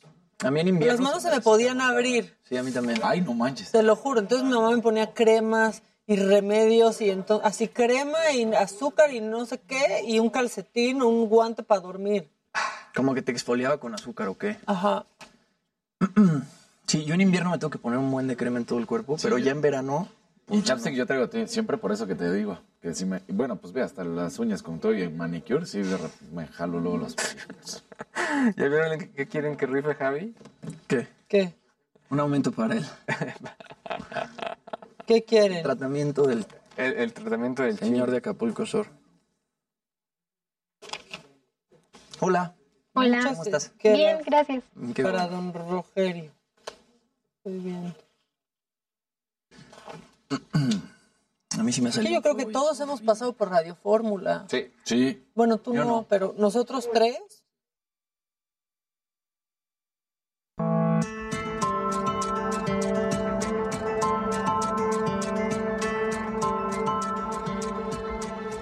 Y vámonos rápido con Mario Miranda, que está en la caseta México Cuernavaca, porque, bueno, pues sí, va aumentando, va aumentando el tránsito vehicular por las vacaciones. Ya es miércoles, jueves santo, mañana. ¿Cómo están las cosas por allá, Mario? Buen día. Hola Maca, ¿qué tal? Buenos días, buenos días a todos los que se encuentran en el estudio. Pues efectivamente nos encontramos en la caseta México Cuernavaca, ya que se espera que el día de hoy y mañana aumente la salida de vacacionistas, pues los cuales se dirigen a algún balneario de Morelos o alguna playa de Guerrero. Comentarte que en estos momentos están saliendo aproximadamente 48 automóviles por minuto de las 12 garitas que se encuentran abiertas aquí en la caseta México Cuernavaca. Se espera que en el transcurso del día aumente la actividad de la salida de vacacionistas en esta caseta México Cuernavaca, que es una de las salidas pues, más concurridas para los vacacionistas. Maca, pues estaremos aquí al pendiente de la salida de los vacacionistas aquí en la caseta de México Cuernavaca, mientras nosotros continuaremos trabajando e informando a la ciudadanía. Gracias, Mario, pero ya no me saludaste como ayer. ¿Qué pasó, eh? Hola, hola, guapa, hola, hola, ¿cómo estás? Muy bien, eso es todo, mi Mario. Mira, te están aplaudiendo aquí. te mando ya, un estamos aquí, ya estamos aquí esperándote para ver, tú dices a dónde vamos a Caleta, Caletilla. Eh, Lo estás, lo estás haciendo tan tentador, Caleta, Caletilla. Déjame pensarlo y este, yo te busco, no te preocupes. Yo te mando un Ya- mensaje. Ya me vi ahí, en la arenita ahí. Eh, eh, exacto, ahí, con la bolita en fondo y así. No, todo bien precioso. Este, te mando un abrazo, mi Mario. Cuídate mucho. Abrazo para todos. Ahí nos vemos al ratito. Ok.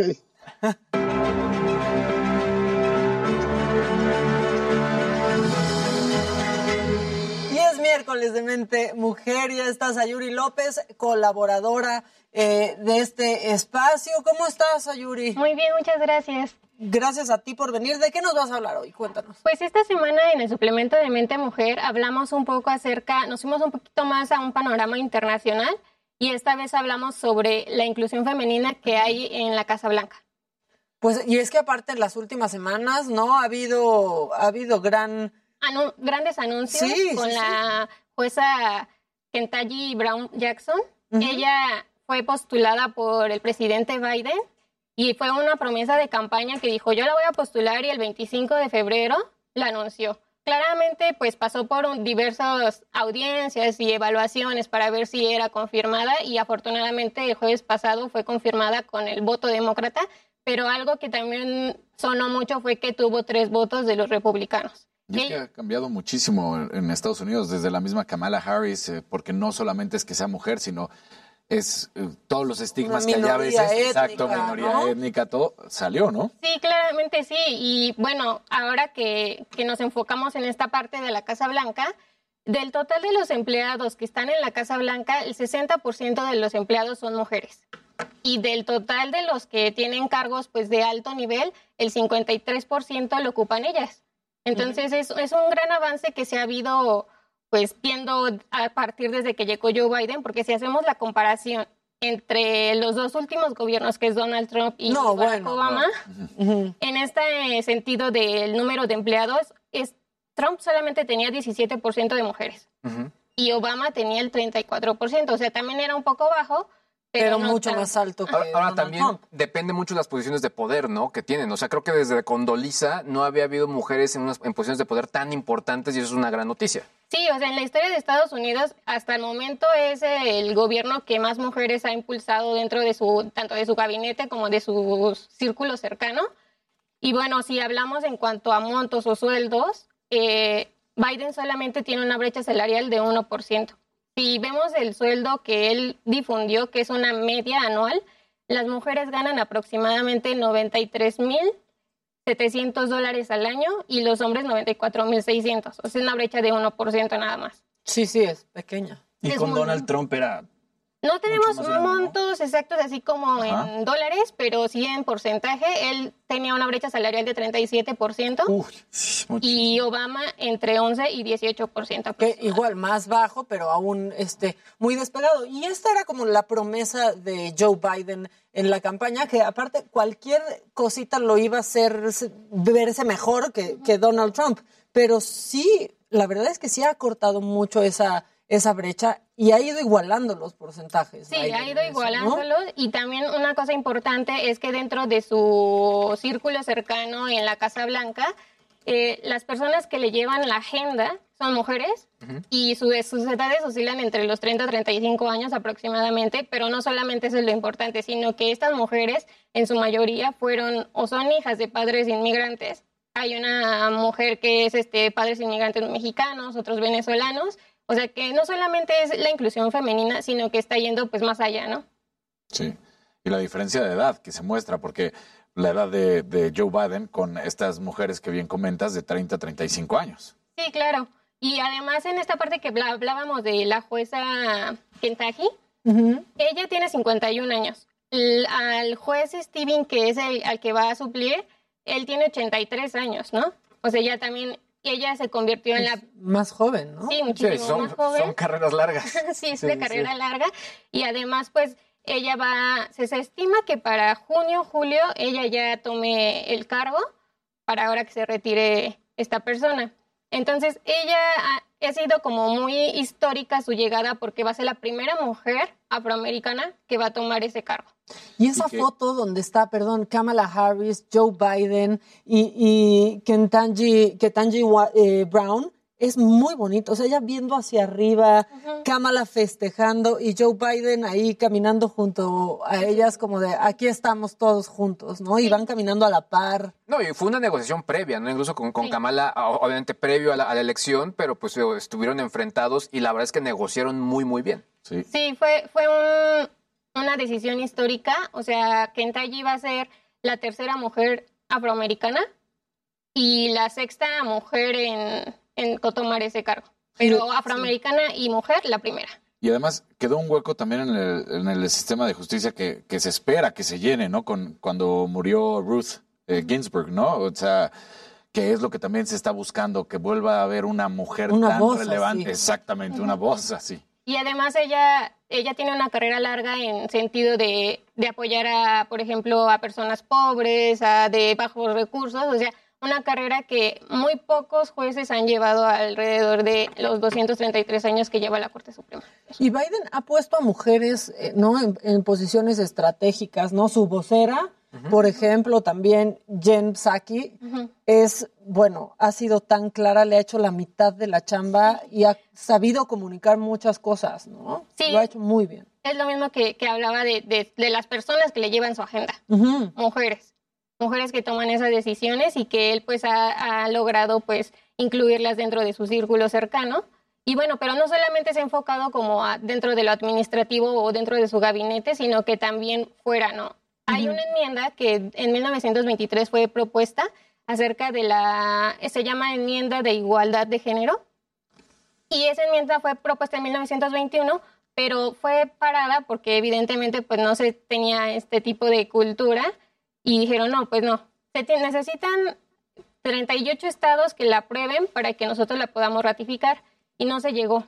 Fue hasta 2020 cuando estaba todavía Donald Trump y se generó todo esto del Con. Virginia, ¿verdad? Ajá, Virginia fue la que, fue el número 38, el estado número 38, que logró que, que se pudiera ratificar, pero Donald Trump dijo, ay no, pues ya tiene muchísimo tiempo esto, ya no vale, ya, ya queda al- al- en el olvido, ¿no? Entonces ahorita lo que está haciendo Joe Biden es decir, ¿saben qué? Nosotros estamos cumpliendo con todos los requisitos, ya no hay nada que lo impida, pero pues todavía se están trabajando y está presionando mucho el Congreso de Estados Unidos para que se pueda ratificar esta enmienda. Ahora, que está, ese está siendo un gobierno feminista, esa es la verdad. Porque no porque haya muchas mujeres en un gabinete, sí, claro, ya es un gobierno feminista. Esas son dos cosas distintas, porque aquí en México tenemos un gabinete con bastantes mujeres. Sí. Sin embargo, quién sabe si podríamos llamarlo gobierno feminista. Sí, claro.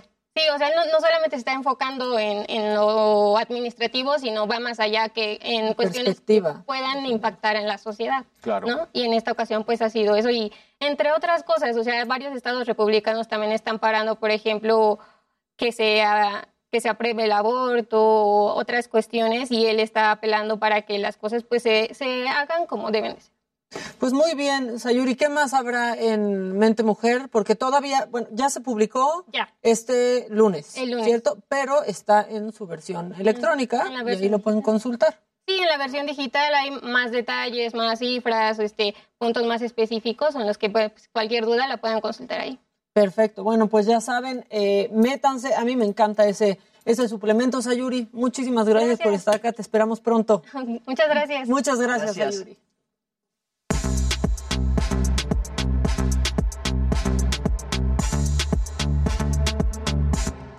Los del Montón, ¿estamos listos? Porque tenemos mucha información todavía, ¿verdad? Y poco tiempo. y poco Mucha tiempo. información, exacto. Oye, habíamos hablado de una serie que se llama We Crash.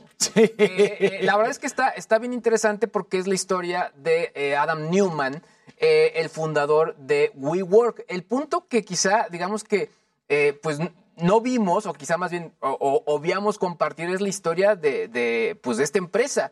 Que el punto interesante es que fue evaluada en su momento en casi 47 mil millones de dólares. Valuada. El punto es que cuando estaban eh, casi ah, llegando a hacer su oferta para bolsa, eh, se hicieron todos los análisis y se descubrió que el valor de esa compañía no era, este, eh, no era, no era tal. E incluso llegaron a bajar su valor a casi 10 mil millones de dólares. Hay anécdotas impresionantes que incluso se pueden ver en la serie, eh, donde, por ejemplo, se habla de una gran cultura por el alcohol. Se mencionan anécdotas donde, por ejemplo, en México, digo, eh, pues digamos, se toma mucho porque, eh, pues, para todos los miembros de, de WeWork se puede tomar alcohol. Claro, y todavía te ponen tu dispensador de chile en el WeWork. pues, Entonces, ¿En serio? hay una, WeWork. hay una cultura muy, muy fuerte al respecto. Se hablaba también, por ejemplo, de anécdotas donde Adam Newman, eh, por ejemplo, despide el 7% de la plantilla pensando sobre todo en poder tener una salud administrativa, pero para celebrar ese despido o esta decisión, contrata a Room DMC, dan un concierto dentro de las oficinas para la plana mayor y obviamente se ponen la mega fiesta de la vida. Otro Bueno, detalle... El, el tráiler, en la parte en la que le dicen no eres Jesucristo y que dice, bueno, Esa- tienes que. Exacto. ¿Estás No. seguro? Ahora, otro, otro detalle también interesante que, que sí ocurrió es que, por ejemplo, eh, Adam Newman registró la marca Wii, pero después él mismo se la vendió a su compañía. Eh. Algo que creo que fueron algo así como 6 mil millones de dólares, pero tuvo que regresar ese dinero. O sea, la verdad es que la historia es muy interesante, es una historia actual, o sea, todo esto ocurrió en 2019. Sí, la serie siente que ya fue hace más tiempo. Exacto, la serie retrata todo esto. Creo que sí, de pronto lo ha hecho de manera muy, muy lenta. Bueno, o sea, digamos que ha sido poco a poco, pero sí, ya que estuve investigando la, la parte real, hay muchísimas anécdotas quiebra, alrededor de esto. además. Y sobre todo creo que nos, que nos deja muy claro que por más que una compañía tenga un valor en cuanto a, a lo que estén viendo, no es que esté generando eso. De hecho, dicen los analistas que si WeWork en ese momento hubiera rentado todos sus espacios a nivel global, ni aún así hubiera dado números positivos. Y que aparte que pensarías que después de la pandemia serían unos grandes ganadores. Sí, claro. No, mucha gente dijo, yo ya voy a dejar de pagar mi oficina y nos vamos a ir a un WeWork. De hecho, muchas oficinas hasta remodelaron su sede para hacerla más estilo coworking y los mismos Sí. empleados tienen que registrarse para ver cuándo van a ir a la oficina a trabajar. Se- de hecho, hay algo muy interesante. Ellos levantaron capital porque, digamos, que se ponían en este rollo de que eran una, una- una empresa tecnológica. Y la- el único factor tecnológico que tenían es que todo lo podías hacer con aplicaciones, es decir, reservar tus lugares, Claro, la, claro. la gente que llegaba o se iba, etcétera.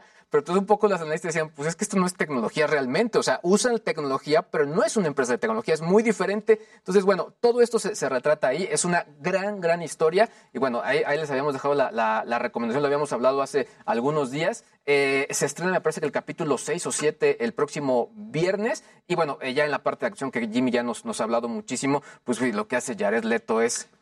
Bueno, Sí, como Jared siempre, Leto es extraordinario. Siempre. Y Anne Hathaway también. También los dos. Pues es garantía. Exacto. ¿no? Eh, Jared Jared- Leto es muy camaleónico. Sí, mí- ¿no? a mí completamente. es mi- yo creo que es de mis actores Y es favoritos. como un Javi Derma. ¿Cuántos años tiene Jared Leto? Creo que Pues 50. pusiste la a ver, te voy a foto decir. cuando festejó 50 años que se veía. Exactamente. Directito en nuestra, o sea, en, nuestra Creo que la única actuación que a mí sí no me gustó nada fue la de Joker. Tiene el abdomen igual que tú, Jared Joker, Leto. pero Ay, a mí sí me No. gusta. Bueno, pero es que depende. El Joker de Justice League sí me gustó, que es un- una secuencita, pero, pero, el Justi- pero, el, pero Joker del otro, el de, ¿cómo se llama? Donde está esta... Ay, Birds of Prey o la de- exactamente, esa ahí no. Es que Ahí no. Sí, Pero, por para, ejemplo, para mí es un como un cholo que pues no tiene nada que ver con el ¿Qué Joker. contra los cholos? No, no, el Joker no es un cholo, eso es todo, ¿no? Los críticos justo de esa actuación, en, en esa secuencita de Justice League, como que medio ahí lo reivindican en ese papel. Pero sí, Sí. efectivamente, quizá es de los más flojos. Sí, pero por ejemplo lo ves en Dallas Buyers Club, que Ah, no, bueno. Oscar, No, o bueno. lo ves, por ejemplo, No, en es House of Gucci. No, y lo hace también la película que ahorita no me acuerdo que sale de mujer.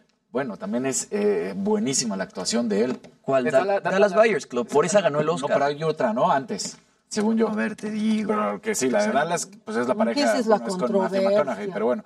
En lo que Jimmy busca, te voy a decir algo digno del macabrón. Resulta que ayer en un partido de básquetbol hay una nueva manera de que la gente proteste. Y es que una fan, de repente de la nada, mientras estaban del otro lado de la canasta, se pega la mano a la duela. Así tal cual. Llega, se pega la mano, se alcanza la cámara a no ver y entonces nada más terminan separándola. Esa es la huella. O sea, de que así de- con sí, su sí, resistol. de- con su resistor. Con la Mientras Cinco están de este lado de la canasta, ahí están los de seguridad empezándola a despegar. Porque dicen, ¿qué pasó? Bueno, pues resulta que Direct Action Everywhere es un grupo activista por los derechos de los animales. Le dice a Fox 9 en Twin Cities que la mujer era miembro de este grupo, que estaba preocupado por una granja de, de huevos, propiedad de Glenn Taylor, que era el antiguo este, pues, encargado de los Timberwolves, que había vendido la franquicia a Alex Rodríguez y Mark Lure. Así que pues así fueron a protestar. Se pega tal cual su mano con, re- pues no resistol, pero que Ah, empezó Alex- la controversia. Alex Alex, Rodríguez, sí, Rodríguez, Alex Rodríguez, el ex de. Que también estuvieron troleando al, al Que ha ex. de estar teniendo unos días difíciles, Sí. ¿no? Pero imagínate, así le pegaron la mano tal cual a, a la duela esta joven. Entonces decían, ¿qué onda? Y aquí dicen, les encanta hablar de todo USA, pero nada de talento mexicano. ¿Qué creen que sí vamos a hablar de talento mexicano? Y de hecho viene aquí un talentazo mexicano en breve, o sea, para que no digan, para que no digan, Es pero para- apóyenlo ustedes y vayan al teatro cuando estén y vean Exacto. sus series ustedes y vean sus películas Oye, ustedes también. Y Alan, Ex- Alan Estrada extraordinario, ¿no? Produciendo siete veces a Dios. La verdad es que sí, y Janet Chao también, y Vince Miranda, o sea, la verdad está muy, muy impresionante esta obra. ¿Qué traes de la bueno que nos selección? Nada más iba a decir para que vean que todo el talento, claro que sí. Pues eh, la- tristemente los que no pudieron ver el partido porque no había conexión, la selección femenil aplastó 6 por 0 a Puerto Rico y con esto se clasifica a la fase final del premundial. Lo que La no pudimos ver en VIX. Exacto, los que no pudimos ver. Entonces, la siguiente parte se va a llevar a cabo en Monterrey e inicia el 4 de julio de este año.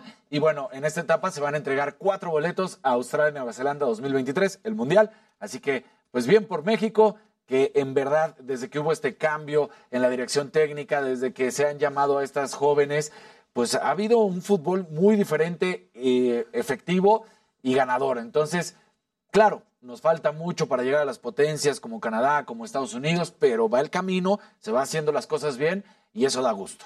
Sí, bueno, es que Estados Unidos, a ver, la selección femenil de Estados Unidos es más popular que la más Claro, la de hombres. ¿eh? Y es la más ganadora además. Sí, aparte. Sí, sí. aparte. Es impresionante. Y que y Donald Trump nunca las quiso reconocer bien y Megan Rapinoe se puso siempre en contra de, de iba a decir de AMLO, no, de. Trump.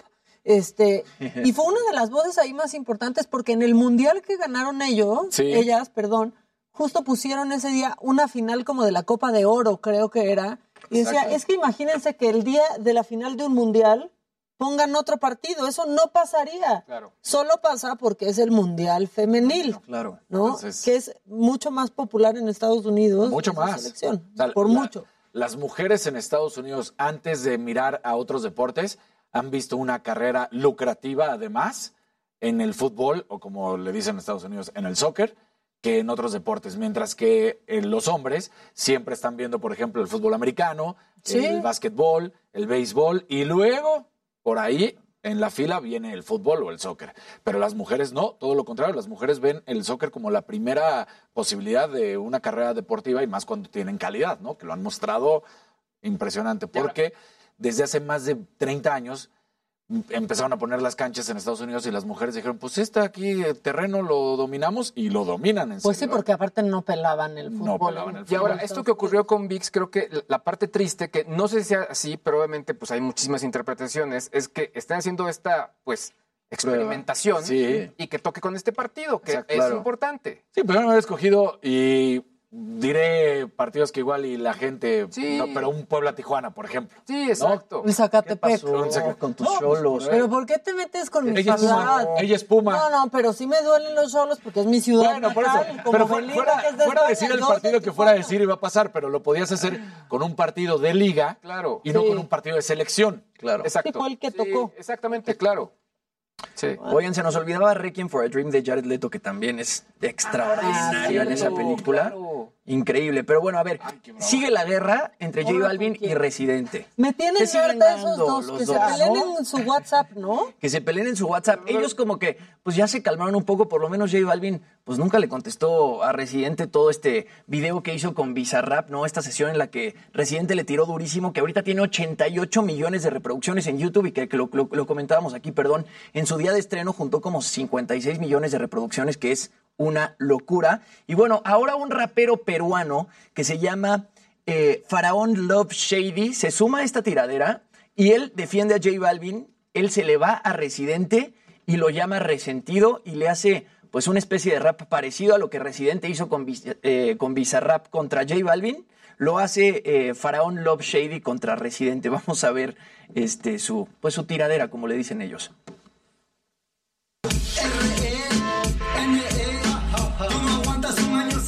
¿Y eso es famoso? que también eres adicto a la fama. Cuando nadie habla de ti lloras y gritas en tu cama. Cuando ves ganar al otro tú te pones bien histérico. Soy original en este juego, tu genérico. ¿Te acuerdas cuando golpeaste a Estefan en México? Soy la voz de John. Te mato, para mí esto es un freestyle. Llego el día de tu muerte y no estamos en Hawái. Vivo en el pueblo, la sierra, donde te zumban las tripas. Residente, yo te arrastro de Trujillo hasta Arequipa. Sacas tiradera en medio de una guerra. Generas más violencia, tú no quieres esta tierra. Bombas entre Rusia y Ucrania no las consumo. De tanto fuego y letra que hiciste cortina de humo. Eres hipócrita, no representas a mi A ver, ya, Esta este es la que- peluca. ¿Y ese qué? ¿Ese qué? que Pero se está haciendo muy viral. Fue tendencia en Twitter, fue tendencia en un buen, este, pues de redes sociales. De hecho, está en, en el puesto número 10 de las tendencias de YouTube ahorita. Se estrenó ese video hace 16 horas y tiene casi 2 millones de, de views. Como que todo el mundo se está colgando de esta onda de Residente J Balvin. mi insomnio. Me risa. Exacto. Como que esas pelucas llevan a los partidos de la selección en los mundiales, ¿no? Exacto. Y aparte un lente trae el vidrio y el otro no, como que todo está raro ahí, pero pues es eso, ¿no? Como que todos se están colgando de otros artistas para este, obtener reproducciones y likes y es un poco también lo que hizo Residente ahora con J Balvin. O sea, Residente pues tiene una carrera larga, le ha ido muy bien, pero J Balvin es uno de los artistas más virales actualmente y de pronto Residente pues empieza con esta tiradera contra J Balvin eh, y pues ha recuperado muchísimos views, muchísimos likes Residente. De hecho, en el Vive Latino, todo mundo justo estaba esperando a que Residente saliera a cantar esta canción contra J Balvin. Entonces, pues les está funcionando de alguna forma, pero yo creo que este tipo sí tendría que, can- que cambiarse la O peluca. sea, Faraón, pero espera, tiene espantosa. muchos seguidores y así es muy famoso. Yo no te lo doy. Sí tiene. Mira, te voy a decir, Faraón, cantante. te voy a decir Tiene cómo está como Soy guapo. Ya desde ahí empezamos mal, Faraón. O sea, Sí, no. Faraón Love Shady. Te lo voy a buscar en Instagram. Faraón Love Shady ya lo, Pero ya te lo digo, vi. incluso yo- Mira, 21 años es peruano. Creo que le dicen como el meme del reggaetón peruano. Sí, tiene casi un millón de seguidores en Instagram. Pero lo, lo más importante es lo que dices, ¿no? Que se cuelgan ya Es sea que- de uno o de otro. Pero y los otros también ya, ¿qué se están peleando? Son dos señores ahí ya grandes. Claro, ¿Qué se tienen que estar peleando en redes sociales? no tienen la necesidad. Residente es muy pacífico. De pronto te pones a pensar que quizá Residente sí tenga la necesidad de colgarse de otro artista para conseguir este, likes o plays, ¿no? Porque Residente realmente no ha sacado música, creo que desde, bueno, sacó En música con su sacó, proyecto personal, sí.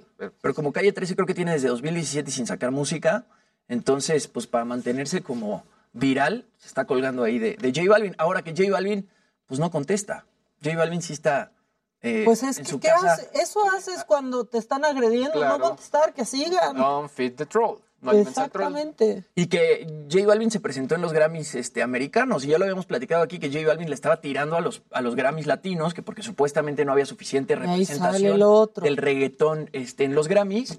Y ahora se presenta en los Grammys estadounidenses y fue criticadísimo porque su presentación, pues no, no estuvo tan buena. Pero, pero aparte, mientras este mientras este se está peleando con J Balvin, J Balvin estaba preocupado por su mamá, que estuvo gravísima de, Exacto, de de COVID.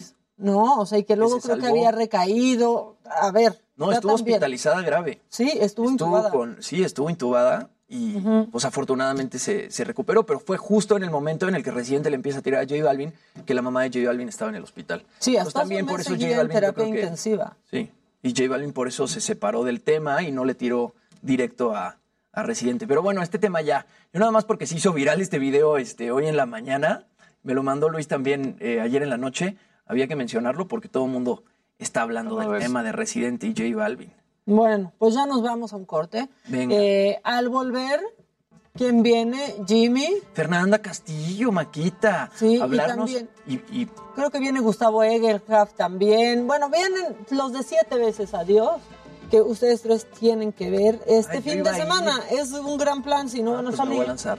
Ver siete veces adiós. Nosotros vamos a un corte y regresamos para platicar de esta obra que te hace reír, pero te hace llorar, pero te hace pensar. Este es- está, está la verdad increíble. Vamos a un corte y ya volvemos.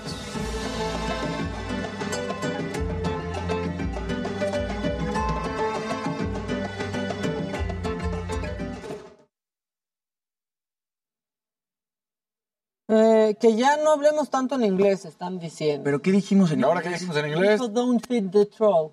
Exacto. Ah, Pero Pero bueno. después dije, no aliments al troll. Se tradujo. Exacto. Este, quiere que Residente le conteste para tener más views. Este, Residente se colgó de la fama de Jay. Es que sí, porque Eso, a ya ver. que se deje de pelear. Y eso es lo que dicen. A mí Residente me parece una- un artista extraordinario, tanto con Calle 13 como con este Visitante, como él solito, como René, me parece un artista increíble. Y por eso es el tema, ¿no? Dices Residente, ¿por qué? Pero más bien Es que sonaba ya que colgando de algo así. y como que de ahí se agarró Residente como para pegarle, ¿no? Pero es súper violento que te Sí, pelees con alguien en redes En sociales. público, claro. Y yo no puedo creer que estoy hablando del pedo de estos dos idiotas, a mí qué. Pero, pues, pero la verdad. Eh, Jimmy, tú muy bien. No, Rafael Márquez, ¿por qué nos está poniendo tanto que es un honor estar con Obrador? Ya está bien. Pues Qué bueno. Qué bueno que estés feliz. Hola, Fer. Hola, ¿cómo estás, Fer? No sé si saludar. Si No, sí, cómo no. ¿Cómo estás? Hola, hola. Bien, ¿Cómo estás, bien. Pásale, pásale. Hola, Vivo, ¿cómo estás? Qué bueno. ¿Cómo estás? Bien, muy bien. Qué bueno. Hola, ¿qué tal? ¿Cómo estás? Mm, Muy bien, muchas gracias. Pásenle, pásenle. Gracias. Alex, te doy este que los huevos Kinder han salido todo el programa. tururún. Pásenle, pásenle, muchachos. Hola, ¿cómo estás? Ahora sí, Jimmy, cero vacaciones. mucho gusto. ¿no? Cero vacación. Hola, Ahora nos vamos a internar en el Igualmente. teatro. Pues sí, pero qué bueno. Que sí, qué increíble. Hola. ¿Vas haciendo algo que te gusta? ¿Todo bien tú? Bien. Pásale. Hola, ¿qué tal? ¿Cómo estás? Luis, Gustavo, ¿qué tal? mucho gusto. Ay, Ve por acá, por acá. donde quieran. Donde ustedes. Sí, qué bueno. Ah. Muy bien. Hola, Felipe. Ah, sí es cierto. Ah, qué O sea, bueno. porque ha pasado que Pero es YouTube. viene Plutarco Oh, Asa hola, y YouTube. dice, es que Exacto. no puedo decir, pero estoy haciendo una cosa de Netflix y yo como de, no, no. espera. Han pasado cosas, Qué bueno ¿verdad? Se sabe. Se sabe. Porque somos terribles. Tengo que ocultar mi ¿Cómo agüita. estás? Sí, ¿verdad? Por... Mm, ah, porque dice ahí. Mucho gusto, mucho Tiene que- gusto, ¿Cómo estás? muchacho. Pásale, pásale. Me suenas, pero no sé de dónde. Tiene que esconder su agüita. Pues ahí se ve también, pero Ah, sí. creo que no hay problema, ¿no? Voy a dejar la marca de este lado. Exacto. Tú no preguntes si ahí déjala ahí. Ok. ¿Cómo estaban? ¿De qué estaban platicando? Escuché Residente y fue De J Balvin y El, Residente el pleito de J Balvin con. Residente. Me parece la cosa más divertida del mundo. Gran tiradera. Eso, señor. Tiradera. Pero por- yo no entiendo por qué se pelean. Y nosotros seguimos hablando de eso desde hace seis meses. Lo entiendo menos. Este, está padre. Este- No se están golpeando. tan eso buenas, está bueno. está padre. Que J Balvin no pueda Lo de hacerlo. Residente es otro estuvo muy bueno. Para mí son dos machos peleándose, güey. O sea, es Sí, eso. ahí O todos sea, son violentos. Dos tipos violentos haciendo. Pero como quién la niños, ¿no? tiene Un más poco. grande, ajá, y quién se coge al otro. Es como un albu, como hacer albures.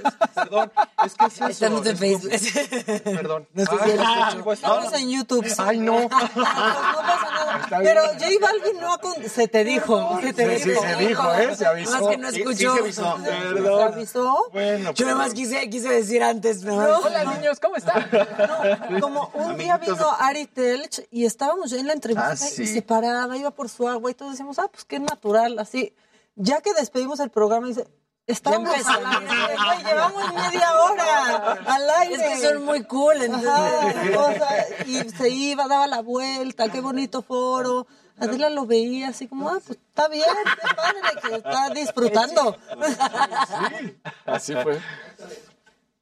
Pero aparte sí se veía que era entrevista, ¿no? O sea, sí se le estaba preguntando de su obra. Y traía como Pero una pensé que era como de antes. Ajá, que estábamos bondeando muchísimo. Si no participamos o no participamos todos, pero en esta creo que todos pimponeamos. Ajá. Sí, sí, sí. Bueno, entonces sí te escucharon. Sí, Están viendo quién se coge a quién. Ya. Bueno, perdón, ya, nada más decir eso. Me parece Pero, ese acto. pero el otro no ha contestado, ¿no? J Balvin no ha dicho Pues sí, nunca nada. Es que, por ejemplo, No, en, es que en sí. el chat todo el mundo dice Residente.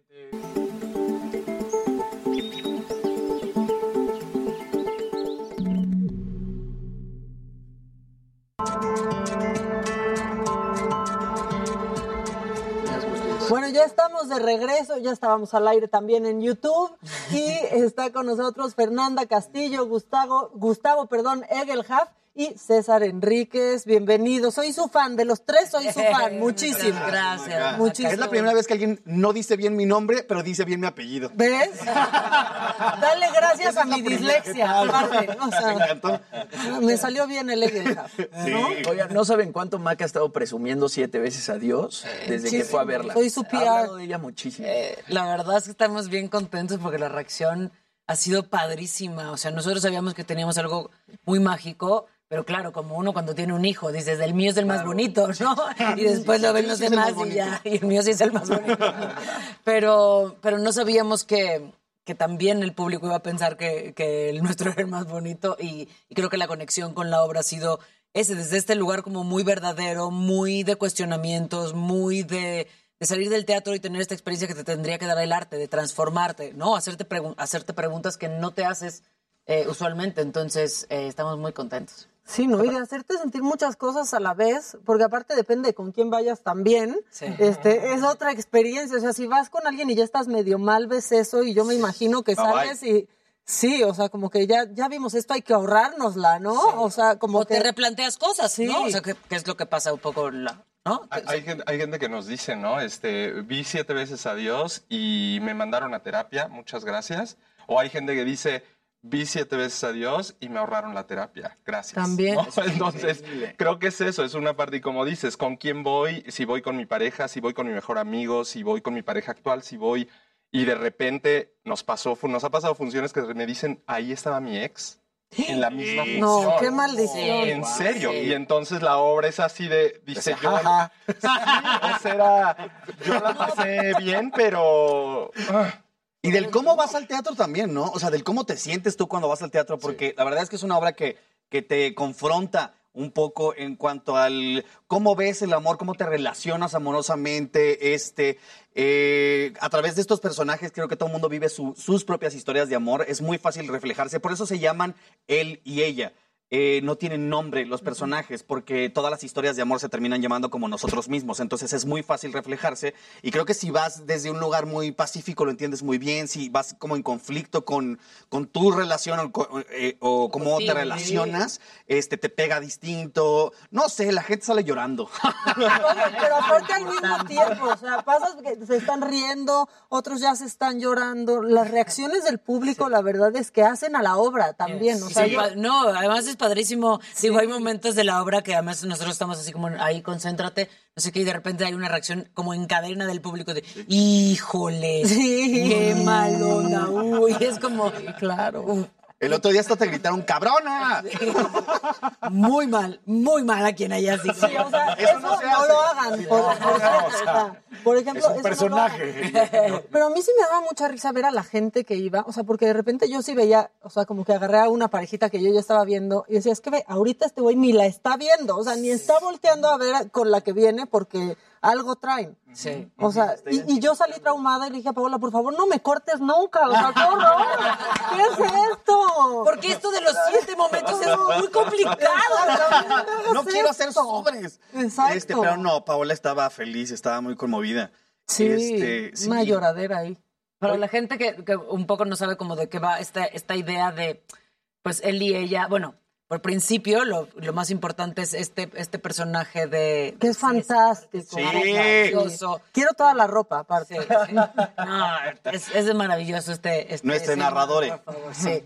Y llega a un estudio eh, donde hay eh, músicos y cantantes, que tenemos esta maravillosa banda y estos maravillosos cantantes, a contarles una historia para ver si se inspiran, haciendo homenaje un poco a estos músicos que han hecho el soundtrack de la vida de todos, ¿no? Todos tenemos una canción con la que eh, con la que lloramos, con el desamor, con la que nos hemos enamorado, con la que dimos el primer beso.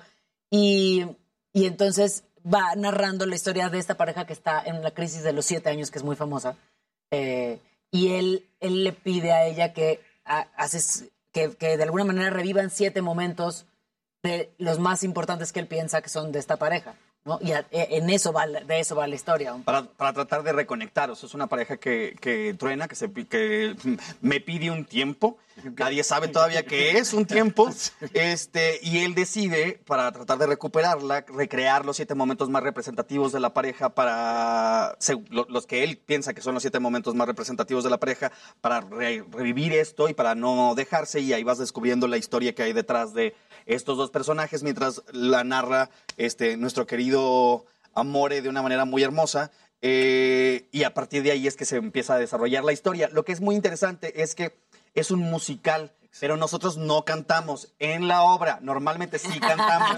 Sí. Él muy bien, ella muy bien, yo muy mal, pero cantamos. Pero cantas. Es lo que les iba a decir. O sea, ¿en dónde entra esta obra? Por ejemplo, porque le mandaron una carta a los metros. Yo por leí ejemplo, mucho ¿no? y de pronto leía el tema de la música, ¿no? Que la música es literalmente otro personaje en la obra y es tan importante como los actores, pero al mismo tiempo no es un musical. Y sí es un musical, es una cosa muy extraña. Es como si fueran como, como, como layers de obra. Hay como una obra tradicional al Capas, centro. sí, Capa, perdón. Este, Es que nos acaban de mandar un mensaje. Ya no más inglés. Justo nos acaban de regañar Mi mamá es gringa, ella es culpa de ella, ¿eh? Egelhard, puedes decir. Me ha metido esas costumbres, perdón. Este, está una obra tradicional al centro, envuelta por algo que tiene un toque de cabaret que le da magnífico César Enríquez y envuelto todo esto con música. Entonces los músicos están creando el soundtrack de la historia de estos personajes, un poco haciendo alusión a lo que decía Fernanda, eh, que todos tenemos un soundtrack en la vida. Claro. Tenemos una canción de nuestra boda, este, la que le dedicaste a tu primera novia. O sea, hay como muchas canciones que nos representan a nosotros en el amor. Entonces, ellos están creando la música de lo que está sucediendo con esta pareja. Podríamos decir que es, y lo decimos casi siempre, es una obra que a los amantes de los musicales les está gustando mucho y a la gente que odia los musicales les está, gustando, mucho. Es el punto medio para los que no les Porque gusta. tiene como este terreno del teatro-teatro que vas a ver a tres actores trabajar de una manera honesta, no, no es de, ¡ay, me cortaron! No, no es por ahí. Se ha robado un pan. No, sino es la escena, ves el trabajo y de repente lo que acaba de suceder o el momento doloroso de los personajes, los músicos cantan una canción al respecto que tiene que ver como esto que decíamos, Como me, película, cor- ajá, claro, me ¿no? corta y entonces de repente pues me voy a la cantina y pongo la rola en la rocola que me pega, ¿no? Acá En la ellos la rocola. crean. o bueno, ¡Hola, guau! Salió legal. Oye, César lleva cuatro vacunas. el Spotify, pues. Oye, quisiera pensar, no sé, pero si tú eres la que pide el tiempo y luego tú pides recrear esos siete momentos, también igual y son esos cuando estás en esa parte de la relación que te ciegas y crees que todo fue bonito, bonito, bonito y no ves Así. Tienes que ir a ver. Ah. ese cuestionamiento precisamente le sucede a mi personaje. Tienes que ir a ver siete veces a Dios para que veas cómo se desarrolla esa historia, porque tampoco los queremos spoilear. Pero, este, sí, en efecto, él, él, es esto, te confrontan el cómo te relacionas desde ese lugar, desde qué tanto escuchas a la persona que tienes enfrente, qué tan suficiente es el, yo me lo estoy pasando bien, yo me lo estoy pasando chido, asumo que la otra persona también, Claro. entonces vámonos derecho. ¿Y qué tanto, además, mucho de cómo nos relacionamos tiene que ver con lo que nos han enseñado, ¿no? También. Si, si en mi casa mi familia es de determinada manera, yo quiero de repente o repetir ese molde o, rom- o, sea, o, como, lo o romperlo, ¿no? De alguna manera. Entonces, eh, ¿y, qué, ¿y qué tanto eso habla, si bien, si, si habla de nosotros? O solo lo estamos haciendo como por honrar esa, esa figura, ¿no? O esa figura de familia, o esa... Y entonces está, está bueno preguntarse eso, ¿cómo me relaciono yo desde mí o desde mis papás? Y que muchas veces en una relación ya actuamos de forma automática, ¿no? Y más en una relación de Todos siete años, de pronto ya el séptimo año ya es la misma, este, pues sí, la misma comunicación rutina. y la misma dinámica que llevas desde el principio. Hay algo que también creo que vale la pena resaltar, una, pues son los creativos que están no detrás, sino cara a cara con todos, ¿no? Este, desde los cantantes, Svan, eh, Diego Diego, Medel, qué Diego Medel, que es maravilloso, Sí, Moni Alba, Campos. digo Moni Campos Sí. Alba, todos los músicos, Alan Estrada es un musical Andrés y escrito, eh, Andrés y Lucía está escrito por Alan Estrada, dirigido por Alan, con Salvador Suárez, que también coescribe, la música de Janet Janet Chao, Chao. Vince Miranda. Eh, la verdad es que es un equipo bien poderoso. Y otra cosa es que esto que decía Gus de él y ella, eh, mi personaje justo tiene como toda esta cosa no binaria que habla de también las otras manifestaciones del amor, ¿no? Y que tiene que ver con que pues es una historia que nos pasa a todos sin importar nuestra preferencia sexual, ¿no? Eh, puede, se identificas como él y él, te identificas como ella y ella, te identificas como ellas. Entonces creo que eso es algo bien padre del proyecto. ¿no? Sí. Es muy inclusivo. Porque nada más universal que el amor. Sí, Qué bonito mensaje. La, parte que decía. Déjalo tuiteo, déjalo tuiteo. Ponlo en un tuit. No, en un tuit. Oigan, pero aparte la música la escuchas y suena a Janet Chao. O sea, es muy impresionante, ¿no? Es la verdad como Sí. que un gran regreso también para, para ella, ¿no? Sí, y tiene una intensidad Uy. y tiene y acompaña, siento que acompaña la como la escena perfectamente, pero puede vivir perfectamente sin el musical. Sí, ¿no? claro, de las supuesto. canciones la puedes escuchar en la radio y decir, ah, estoy y como muy actual, ¿no? Ahí está, está. Ay, la ya última canción. sí, ay, sí, la última. Ya, Voy- o sea, iba a decir el nombre, pero es muy, muy spoiler. Sí, no muy lo voy a decir. Pero Pues la la gente iba- domingo, canta. semicruda, escuchando eso yo, por Dios, ya.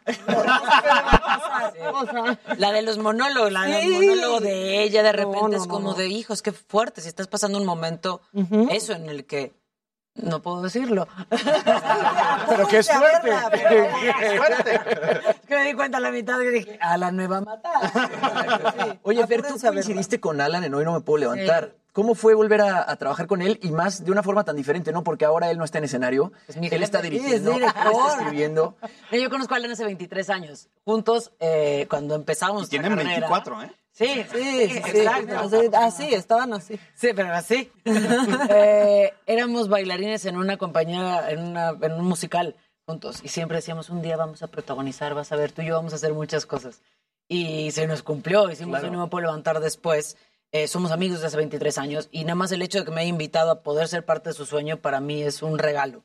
Eh, es, lo conozco mucho y es un tipo con el que me entiendo muy bien porque le gusta, es muy estricto, sabe perfectamente lo que quiere y, y va a hacer lo que tenga que hacer, Claro. este, así nos tenga que arrastrar para, para llevarnos a lo que él quiere contar. Pero es un tipo que eh, es muy culto, que le, o sea, que le importa, quiere tener una voz y quiere tener una voz además eh, como muy pensada, ¿no? De lo que él quiere decir. Y la Entonces, Sí, sí, sí, sí. ¿Es un jefe regañón o no? Sí, es, un dictador. Sí. Es un dictador. dictador. O sea, es bien, es bien amoroso. Tiene una manera de trabajar bien extraña que no me había tocado porque antes de, de- de volverse loco...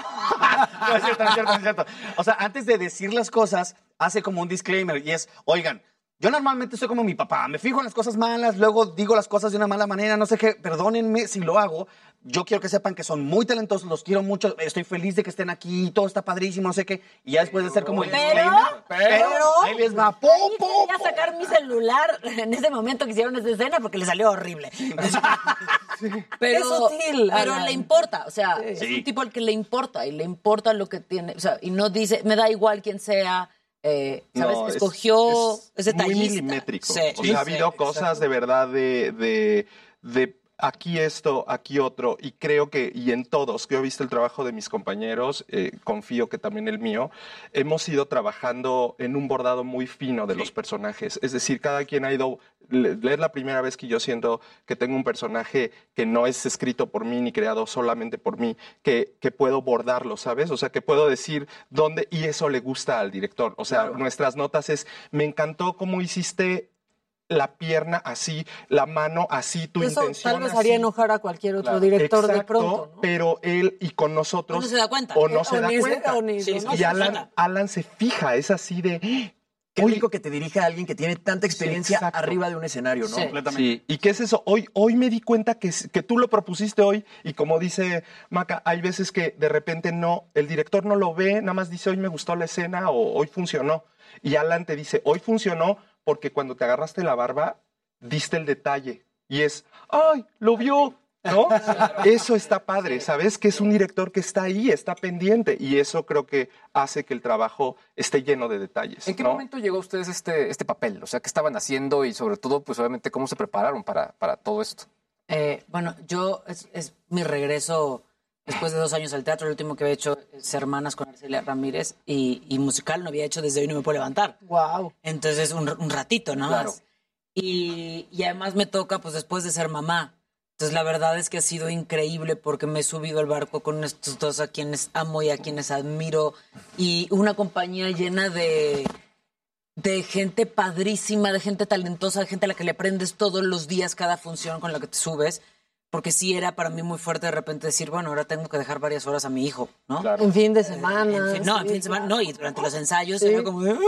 entonces de repente agarraba así y lo ponía ahí, se sentaba a ver la función. este, Ya la sabe también. entonces era, la verdad es que era muy fuerte, pero cre- creía que era muy importante, uno, enseñarle con el ejemplo de que uno tiene que perseguir sus sueños y hacer las cosas que te hacen feliz.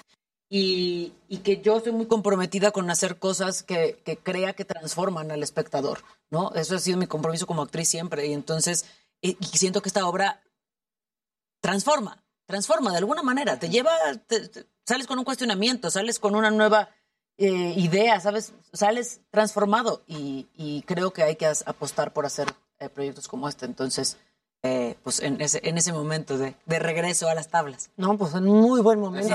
Claro. Y además, A mí me llegó en el 2020, perdóname. ¿Qué pasa que te llegó? En el 2020, justo en medio de la pandemia, de hecho fue mi, mi único trabajo este, ese año, eh, porque estábamos todos encerrados y de pronto hubo un taller este, para probar la obra, para ver si funcionaba, qué cambios iban a haber, etcétera. Este, me tocó tallerearlo y fue espectacular. Desde que lo leí dije, yo tenía seis años sin subirme al escenario porque estaba enfocado en hacer cine u otras cosas este, que dieran, no sé, dinero. Eh, Por ejemplo. Digo, digo esto de pagar la renta luego se vuelve complicado. Entonces dije, me voy a enfocar en hacer eso y dije, algún día va a llegar la obra para que yo regrese y, y- y me va a convencer. Y, y dije, sí, lo voy a hacer. Y cuando llegó Siete veces a Dios, la leí y dije, esto es, con esto tengo que regresar. Este, me hizo muy feliz. Yo nunca, vi- eh, yo este, no hago un musical desde el 83. Desde que nací. Este, Muy bien. y entonces, para mí es una gran oportunidad porque nunca había trabajado con músicos, con cantantes, o sea, nunca había hecho esto. Y, y es, es muy distinto hacer una obra tradicional. ¿Con qué músicos aparte? Sí. los músicos tienen una sensibilidad padrísima. Este, la banda son, son increíbles, eh, los cantantes son insoportables en los camerinos, cantan todo el día, este, pero los amo, son como mis Cantan muy hermanitos. bien. Malditos, ¿eh? Espectacular. Yo los escuchaba y decía, ¿cómo tienen esa voz? Malditos. Como que Y tienen don, ¿no? O sea, Sí. todos son así como Sí. de, ¿por qué Dios te dio eso a ti y a mí no me dio nada? Sí, ¿Sí? o sea, es una injusticia. ¿Dónde estaba yo en esa fila? Es una injusticia. Yo, yo estaba en el Rey León. Bueno, yo mi musical más pues, famoso que hice fue El Rey León. Estuve en El Rey León México y hacía una de las llenas, Banzai, que es la, la llenañera, y era cover de Scar. este, fue como mi musical más importante. Después me dediqué, me he dedicado a hacer teatro. Yo sí. Ay, la Pretty teatro, Woman. La Pretty Woman. Este, que es un espectáculo que ganó mejor espectáculo de cabaret, gané mejor actor eh, el año pasado en los premios metropolitanos de teatro. Eh, y, y la verdad es que a mí me ofrecieron el papel, así me hablaron por teléfono, me dijeron, oye, queremos que audiciones, hice la audición, sabía que había habido gente atrás haciendo este papel, eh, mi querida Violeta Gaitán recomendó mi nombre y entonces dije, bueno, y entonces lo hice y me dijeron, bienvenide. Y pues ya, entré, Juega. este, jugué y ahí me pasó lo mismo. Me habían dado una escena, no me habían dado el guion. O sea, me dieron una escena, me gustó la escena y dije, bueno, y de repente entré y aparte ahí me di cuenta que no solo que no que el Amore, que es mi personaje, no solo hace pues este personaje, sino que es como este semidios que se transforma de repente en ah, pues están estamos aquí, pues entonces voy a joderlos convirtiéndome, no sé, en un stage manager aquí ahorita y les voy a hacer la vida imposible a los que están en la mesa, ¿no? Entonces, este juego de poderme convertir en otros personajes me encanta. Y entonces la, la amo hacer comedia y entonces el personaje tiene mucho de comedia en esos momentitos y me divierto horrores más con una cajera del Oxxo que ya verán. No, es es espectacular. Pero aparte siento que juegas con los sentimientos ahí de todo el público, o sea, y la gozas, la verdad, porque ves las caras que traen todos. Es que fíjate que yo no era todos. consciente de eso, ¿eh? O sea, yo pues hago el papel, pero no era consciente. Me he, escuchado comentarios de la gente que me dicen, es que, es que hacías mi corazón así. O sea, me movías arriba, abajo, de repente me hacías cuestionarme cosas que yo decía, me dijo creencias que yo tengo tan claras en mi vida que de repente te oía y yo decía, ¿de verdad? Sí. No, o sea, y yo decía, qué poderoso. No, no sabía que el personaje tenía ese poder de cuestionarte algo que tú decías, esto, el amor es así y así y asado. Y de repente es, ¿ah? Si es así, Claro. Y justo les iba a decir. ¿no? O sea, Porque ya marcabas tú, Fernanda, también tú, César, que pues deja algo, ¿no? Entonces, cuando se dan cuenta que una obra de este estilo deja algo en una pareja, para bien o para mal, ¿les da una mayor responsabilidad como actores? ¿O simplemente dicen, pues es nuestro personaje y ni modo? Si una pareja truena, pues, pues es lo que representamos. Es o para saber- bien, de alguna forma, ¿no? Sí, yo creo que el cambio, ¿no? Transformarse es lo, lo, lo que más necesitamos como seres humanos para seguir evolucionando. Y, y yo creo que además ser parte de una compañía donde todo el mundo entrega su 200%, Sí, ¿no? Y se aman todos, acaban la obra y todos Sí. se abrazan. o sea, de verdad, sí. No, es muy, pero y es, y es muy verdadero. Nosotros muchas veces nos pasaba, eh, no, con, con Gus tenemos más tiempo de conocernos, nunca habíamos trabajado Sí. juntos. Con César nos acabamos de conocer cuando empezó la obra. Y pasaba el tiempo y era así como de, te quiero, no sé por qué te estoy diciendo esto, porque es muy rápido. Yo sé que vamos muy rápido, pero, pero ya te quiero. Esta Ya- relación va muy rápido. porque de verdad se ha hecho una energía entre nosotros eh, de compromiso, no solo en escenas, sino... Ya me robó mi camerino. De- sí, sí, ya me, ya me pasé el camerino. O sea, César y yo estamos juntos. César y yo estamos juntos en el camerino y Fernanda tiene, tiene, tiene otro al, la- al lado derecho y se asomaba y estaba así con los tubos y así. Y estaba así, ¿pero qué están diciendo? Este, y nosotros estamos chismeando en el no sé qué. Y se llevó así todo su kit. Se puso mi espejo. Yo ahorita. Y fue así, y ya los tres en el mismo, en, en un- en uno más chiquito, así, en, sí, guau, guau. De, ver- de verdad nos queremos mucho, a los Sí, músicos, se todos juntos, a los creativos, o sea, sí, nu- nunca había formado parte de una familia, tengo familias teatrales que, que- que quiero mucho, pero, pero esta es muy particular, este, y lo que provocamos en la gente creo que es el reflejo de lo que sucede detrás. Sí, la verdad es bien padre. Y de todo les voy a decir, lo que más me emocionó es que sea una obra 100% mexicana, producida por, por mexicanos, hecha por un mexicano y no producida por los de siempre. Y creo que eso también ha hecho que ustedes y que los músicos se suban al barco 100%, Sí. ¿no? Que se necesitaba mucho eso. Sí, México, que además ¿no? que es fresco, que Sí. es eh, que, que trae nuevo talento también, ¿no? A pesar de que, o sea, que todos de alguna manera formamos parte de la industria desde diferentes lugares, pero está padrísimo encontrar un, un proyecto que es que es fresco y que es y que es versátil. Claro. ¿no? Porque además tiene este rollo justo de, al que no le gusta el musical, aquí tienes tu teatro convencional, aquí, o sea, y que tiene y eso creado por gente joven, mexicana, eh, que es su bebé, ¿no? Y que así Y, está- y sabes está que entre así. iguales, ¿no? Sí, Porque sí, sí. también de pronto están acostumbrados a ver a un productor como semidios. Sí, sí, sí, y sí. pues no. Aquí no se siente así. No. Creo que se siente así como, como todos estamos, todos estamos agarrándonos de la mano para crear algo. como- Claro. Así como si fuera Dios. ¿no? Eh, exactamente. Oigan, pues ya se nos acabó el tiempo, pero Teatro Ramiro Jiménez. Ramiro Jiménez, eh, viernes, sábado y domingo. Eh, esta semana estamos a partir del jueves. Por favor, compren sus boletos con anticipación porque se están acabando en sietevecesadios.com. Eh, eh, ni ya, creo. Y, ya- y sí se acaban, ¿eh? Siempre he visto lleno cada Es función el musical que del momento, no lo, no lo queremos decir, pero es la verdad. Ah, no lo quise decir, lo, lo digo yo.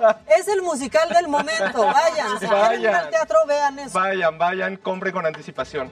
Sí, por favor, compren ya desde ahorita porque hay jueves también. Bueno, nosotros ya nos vamos. Mañana en punto de las 9. Aquí los esperamos toda la banda en Me lo dijo Adela. Y pues quédense en la sintonía del Heraldo Televisión. Hasta mañana.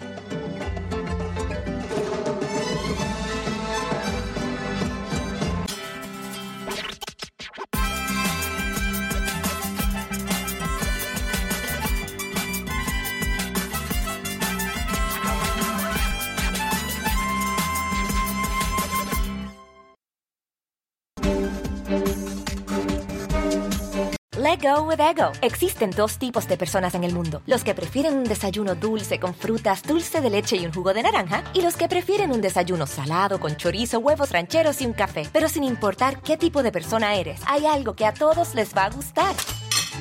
Los crujientes y esponjosos Ego Waffles. Ya sea que te guste un desayuno salado, con huevos o salsa picante encima de tus waffles, o seas más dulcero y los prefieras con mantequilla y miel. Encuéntranos en el pasillo de desayunos congelados. Lego with Ego.